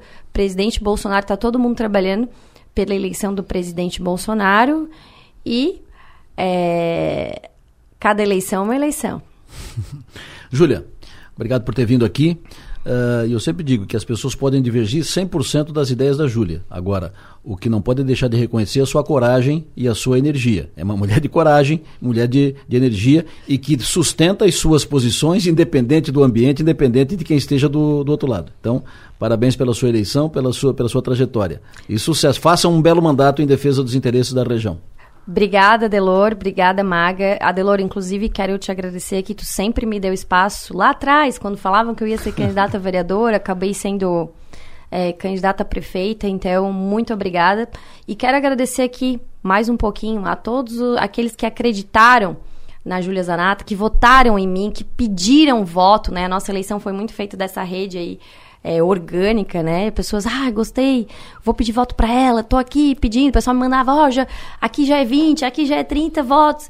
Então, muito obrigada a você que acreditou. Certamente irei honrar cada voto recebido é, com muito trabalho sério e pelo, pelo nosso estado e pelo nosso país. Júlia Zanata conosco aqui na Som Maior. Saído fora da política, vamos atualizar o tempo? Márcio, alô. Ô, Delão Lessa, muito bom dia. E a tendência para hoje, terça-feira, mantém o tempo totalmente nublado aqui na região litoral sul catarinense, um ventinho da praia fraquinho, leste e nordeste. Em todo caso, então, chove ainda hoje na região. Amanhã, quarta-feira, com o tempo um pouquinho melhor. Amanhã parece um pouco mais de sol. Quarta-feira até arrisca a não chover ou chover muito pouco, porque hoje a previsão é que chova aqui na região uns 14 milímetros de precipitação na média. E amanhã, quarta-feira, uma precipitação de apenas 1 milímetro. Então a quarta-feira é um pouquinho mais quente, vai até 24 graus com um pouco de sol. Quinta-feira, Delor, também um dia quente, vai ter 26 graus abafado, mas é nublado com pouco sol. Alguma chuvinha fraca na quinta-feira e também alguma chuva na sexta-feira, tá? Então, esses próximos quatro dias, hoje, terça-feira, quarta-feira, quinta-feira e sexta-feira, todos terão um pouquinho de chuva, só que na quarta-feira o risco da chuva é bem menor. A partir de sábado, aí as previsões todas confirmam bom tempo no litoral sul catarinense, em todo o estado praticamente. Então, a partir de sábado, domingo, segunda e terça da semana que vem, serão pelo menos quatro dias com bom tempo aqui na região. O sábado esquenta um pouco mais, vai até 24 graus, domingo também até uns 24, e na semana que vem as temperaturas aumentam um pouquinho mais, vão até 28 graus. Então, o que é bom disso tudo, eu sei que é ruim, né, que está nublado, com essa chuvinha fraquinha, é que não tem nenhum temporal previsto, nenhuma ventania, é nada assim de, de, de temerário para esses próximos dias. A chuva que cai nesses próximos dias é chuva, por enquanto, de fraca intensidade. Adelô, Lessa. Previsão do tempo. Oferecimento. El Tarquim, gastronomia e lazer em uma experiência envolvendo fogo e natureza. Vamos falar de algo nada a ver com política, né? Falando de política até agora, algo nada a ver com política. Vamos algo mais leve. Começa hoje, terá abertura hoje, no Espaço Cultural Unesc Toque de Arte, a exposição Vida, Encantos e Cores. O que que é essa exposição?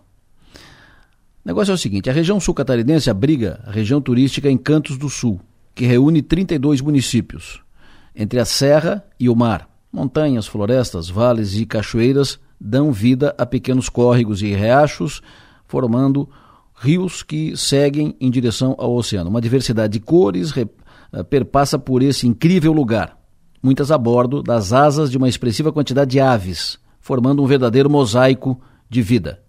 A exposição traz exatamente as aves, pássaros. Organiza a exposição a Isabel Corade Gomes, que está conosco, está na linha, fala conosco agora. Alô, Isabel, muito bom dia. Bom dia, Delor. Bom dia. Tudo bem? Parabéns aí pela Tudo bom. parabéns pela ideia, pela iniciativa eh, de fazer ah, essa muito obrigada. fazer essa, essa obrigada. fazer essa exposição. Me fale sobre Obrigada ela. Obrigada pelo espaço. Imagina, é um, é um prazer te ouvir aqui. Me fale sobre a exposição, quanto tempo para para todas essas, essas fotos, uh, o que, que a gente vai ver na, na exposição? Então, é, eu, eu, pratico observação de aves, eu não sou bióloga, né? Eu sou apenas apreciadora. Ótimo. E já trabalhei como fotógrafa quando eu me aposentei, entre aspas, me aposentei.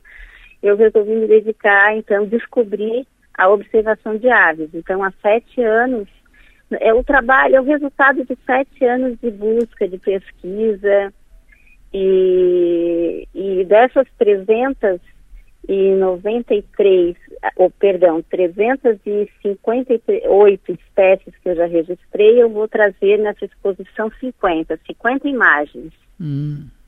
50 espécies, então, são 50 imagens de, de espécies de, diferentes. É, exatamente, de espécies diferentes.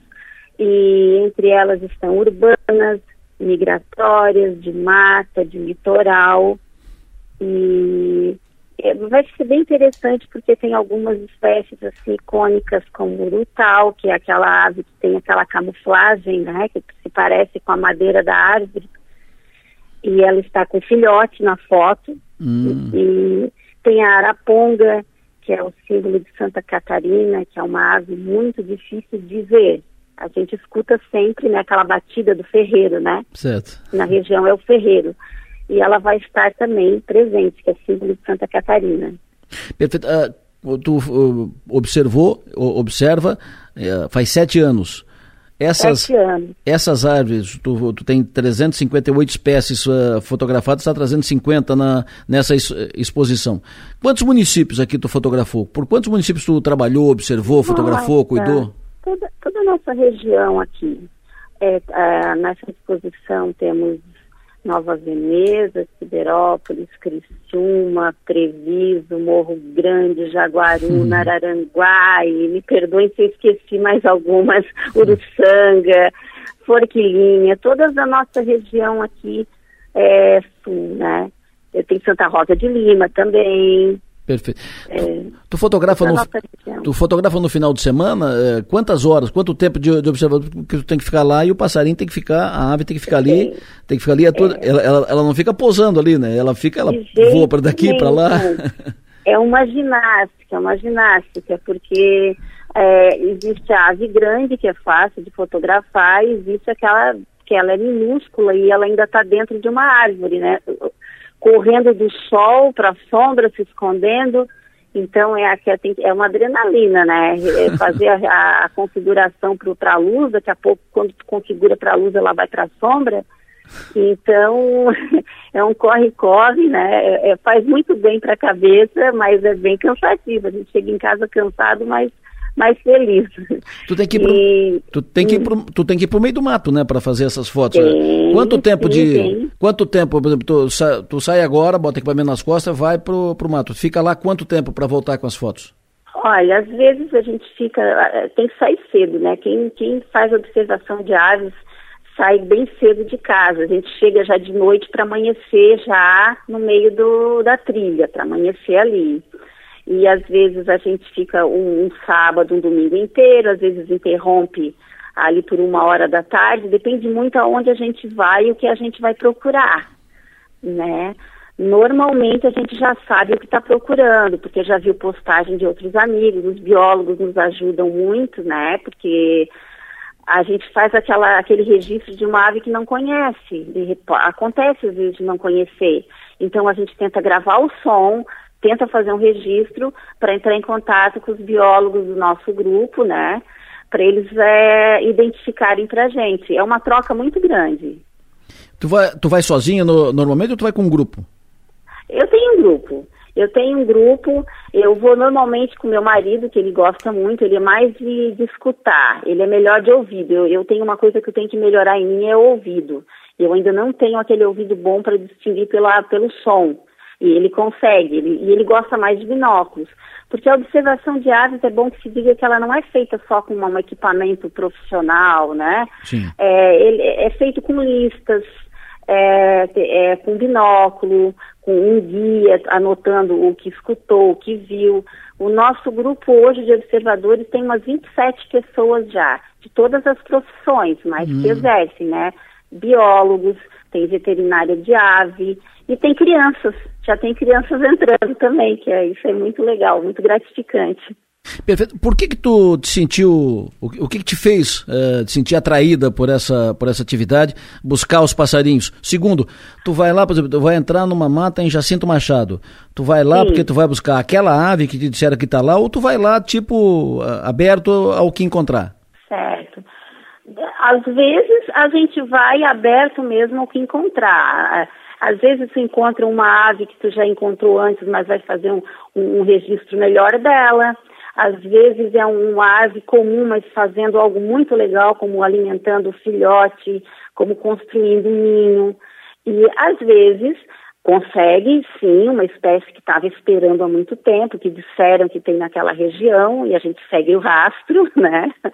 Como foi da Araponga, foi bem cansativo conseguir vê-la pessoalmente. Então tem, tem vários, tem várias motivações mas a gente nunca volta de mãos vazias numa passarinhada, a gente usa o termo passarinhar, né? Nunca volta de mãos vazias, assim, sempre tem algo interessante. Vai para curtir também, né? Maravilha. e é os, muito bom. E os passarinhos, as aves, bem tratadas aqui na região? Olha, a gente percebe, porque eu, eu, eu faço o nosso grupo, clube de observadores, ele foi fundado pelo Instituto Aluata de Treviso, né? Que é uma área de soltura. Então, a gente tem percebido que através de, de algumas solturas lá, algumas espécies começaram a voltar, né?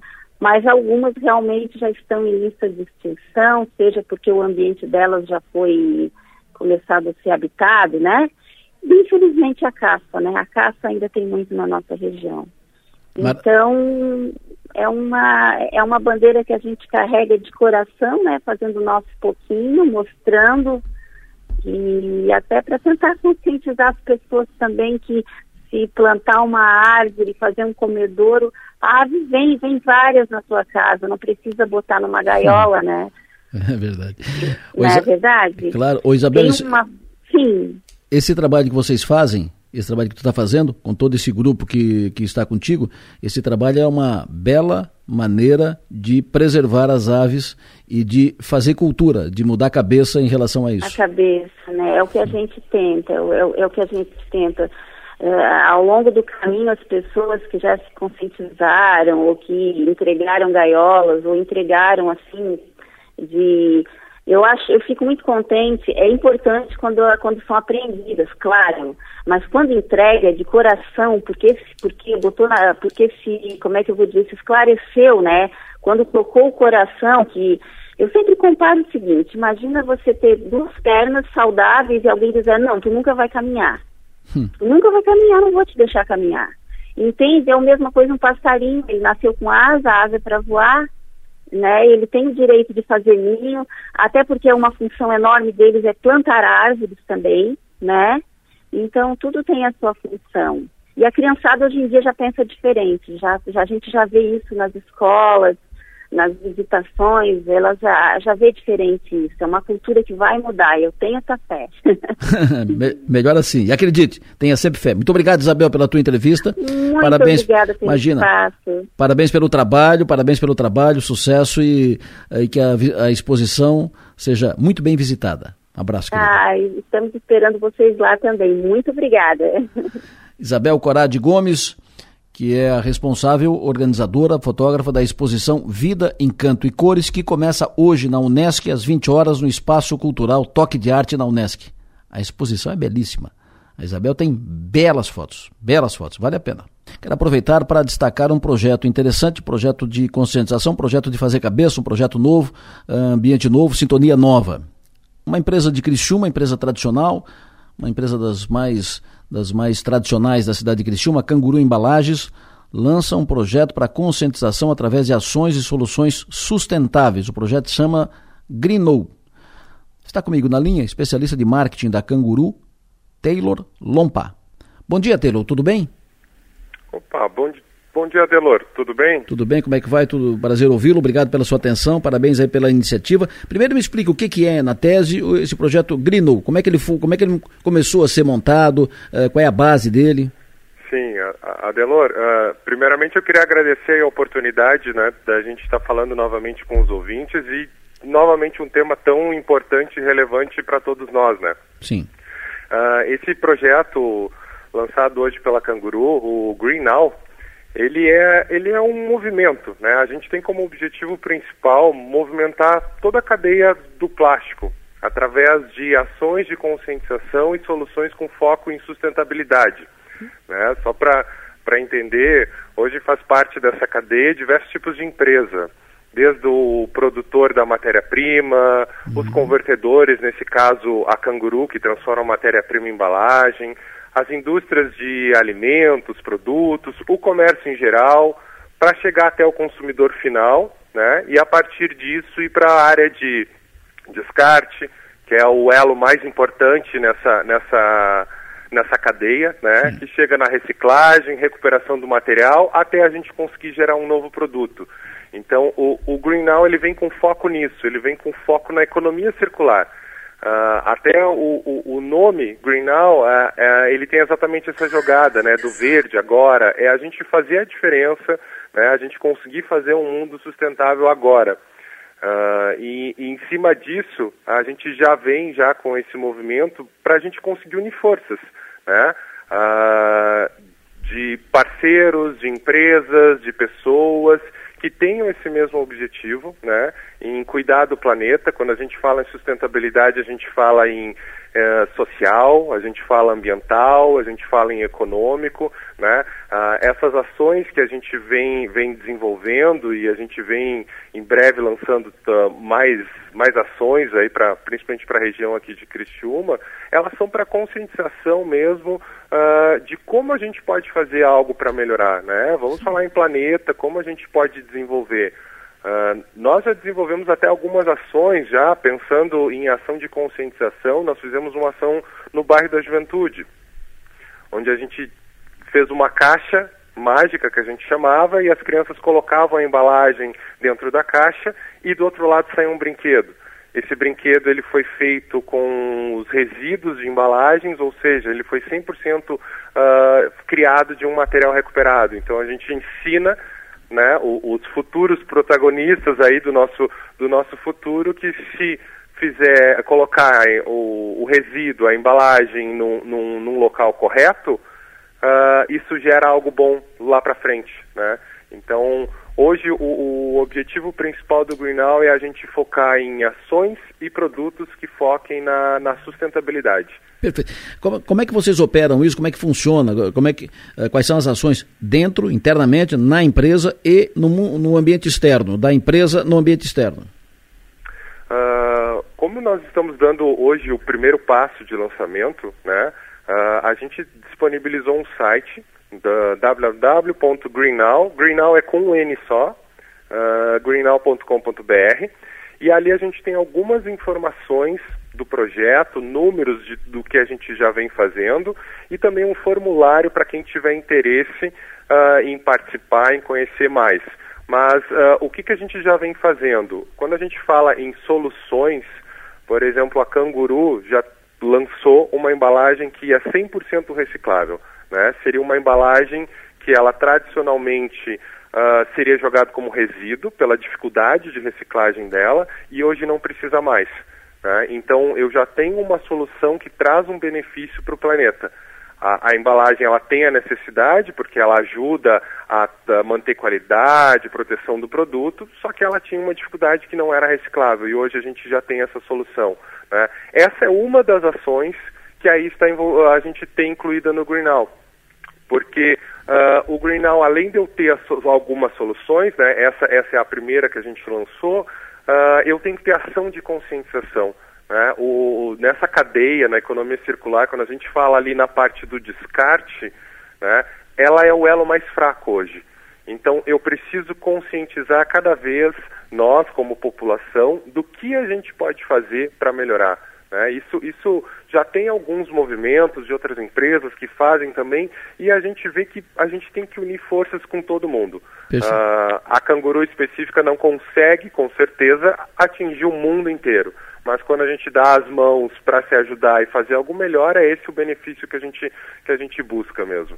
Claro, como eu disse no, no início, ao, ao abrir o, o assunto, uh, isso é fazer cabeça, né? isso é criar uma consciência nova, isso é motivar uma cultura de conscientização da população, né? dando ênfase aí para a questão ambiental. Uh, o que, que vocês pretendem, além da, dessas dessas ações. O que, que vocês pretendem, uh, além de indo adiante, palestras, exposições, vão, até, vão para as escolas, vão para outras cidades? O que, que vocês têm projetado?